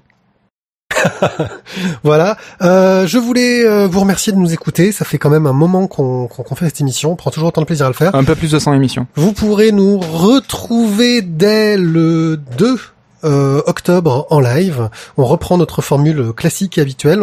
On a encore quelques interviews super sympas en stock qu'on diffusera en cours de route avec des auteurs qu'on a beaucoup aimés, dont Domas par exemple. Voilà. Et Nick Fury aussi. Oui, Ouais. il sera en invité euh, spécial Gaston, on l'a eu. D'accord, je savais pas, mais je, je, je, je l'accepte. Et heureusement que Tizak parle anglais, parce que comme ça, du coup, il fera les traductions en simultané. Yeah, baby. Yeah. Kill the gangster, kill the gangster, kill the gangster. T'as Nick Fury, tu lui dis, yeah, baby, tout le long. c'est nickel. I will kill you, I will kill you. Euh, voilà, donc euh, merci de nous avoir écoutés, merci de, de- de suivre notre émission. Euh, on espère euh, se retrouver très bientôt euh, pour la suite. Cette Euh, fois-ci, maintenant- avec euh, la, la- la magnifique euh, petite participation de Cobal euh, avec euh, sa lettre Voilà. Maintenant, nous sommes diffusés les premiers et troisièmes jeudis du mois. Donc il faudra changer ça sur le site, jeune homme. Euh, oui, c'est fait. Euh, et euh, pour ce qui, pour le reste, sachez qu'il y a plein d'autres podcasts sur la bande dessinée euh, sur Synops Live. Mais que le nôtre reste le meilleur. Voilà. Oh, pardon, et des podcasts, Je l'ai pensé trop fort. Oh merde, merde. et des podcasts pas sur la bande dessinée, mais qui traitent de la bande dessinée comme Star Wars l'univers étendu, qui parle aussi des bandes dessinées de l'univers étendu, forcément. Ah, UE, ça veut dire univers étendu. C'est bon à Ouais. savoir ça. Merci. Mais, à... euh, mais les bandes dessinées de nos services sont plus dans l'histoire, non C'est pas ça? Ouais, c'est ça. Oui, maintenant Ouais, voilà, C'est un univers euh, Pas étendu, étendu. Merci à vous tous d'avoir participé. Euh, Donc euh, merci euh, Merton, merci Nemo, merci Matt, euh, merci Lunch, merci Cobal, même si on n'a pas pu t'entendre, je suis vraiment désolé. Et je vous dis donc tous à très bientôt. Et nous, Et, euh, euh, merci merci Tizak, Matt. franchement, Ouais, ouais, ouais, c'est parce que- t'étais au ouais, taquet, trop vraiment Ouais, je fou gros. ce soir, Ouais. yeah, wesh, wesh. Je savais que je pouvais compter coup, sur vous pour vous féliciter. Prêt, Allez, j'ai plus de verre, mais je crois que j'ai la bouteille. Et c'est reparti pour 100 épisodes Ouais, sans épisode, mais alors aucun. Hein. À la vôtre. ciao, ciao Ciao tout le monde. Allez.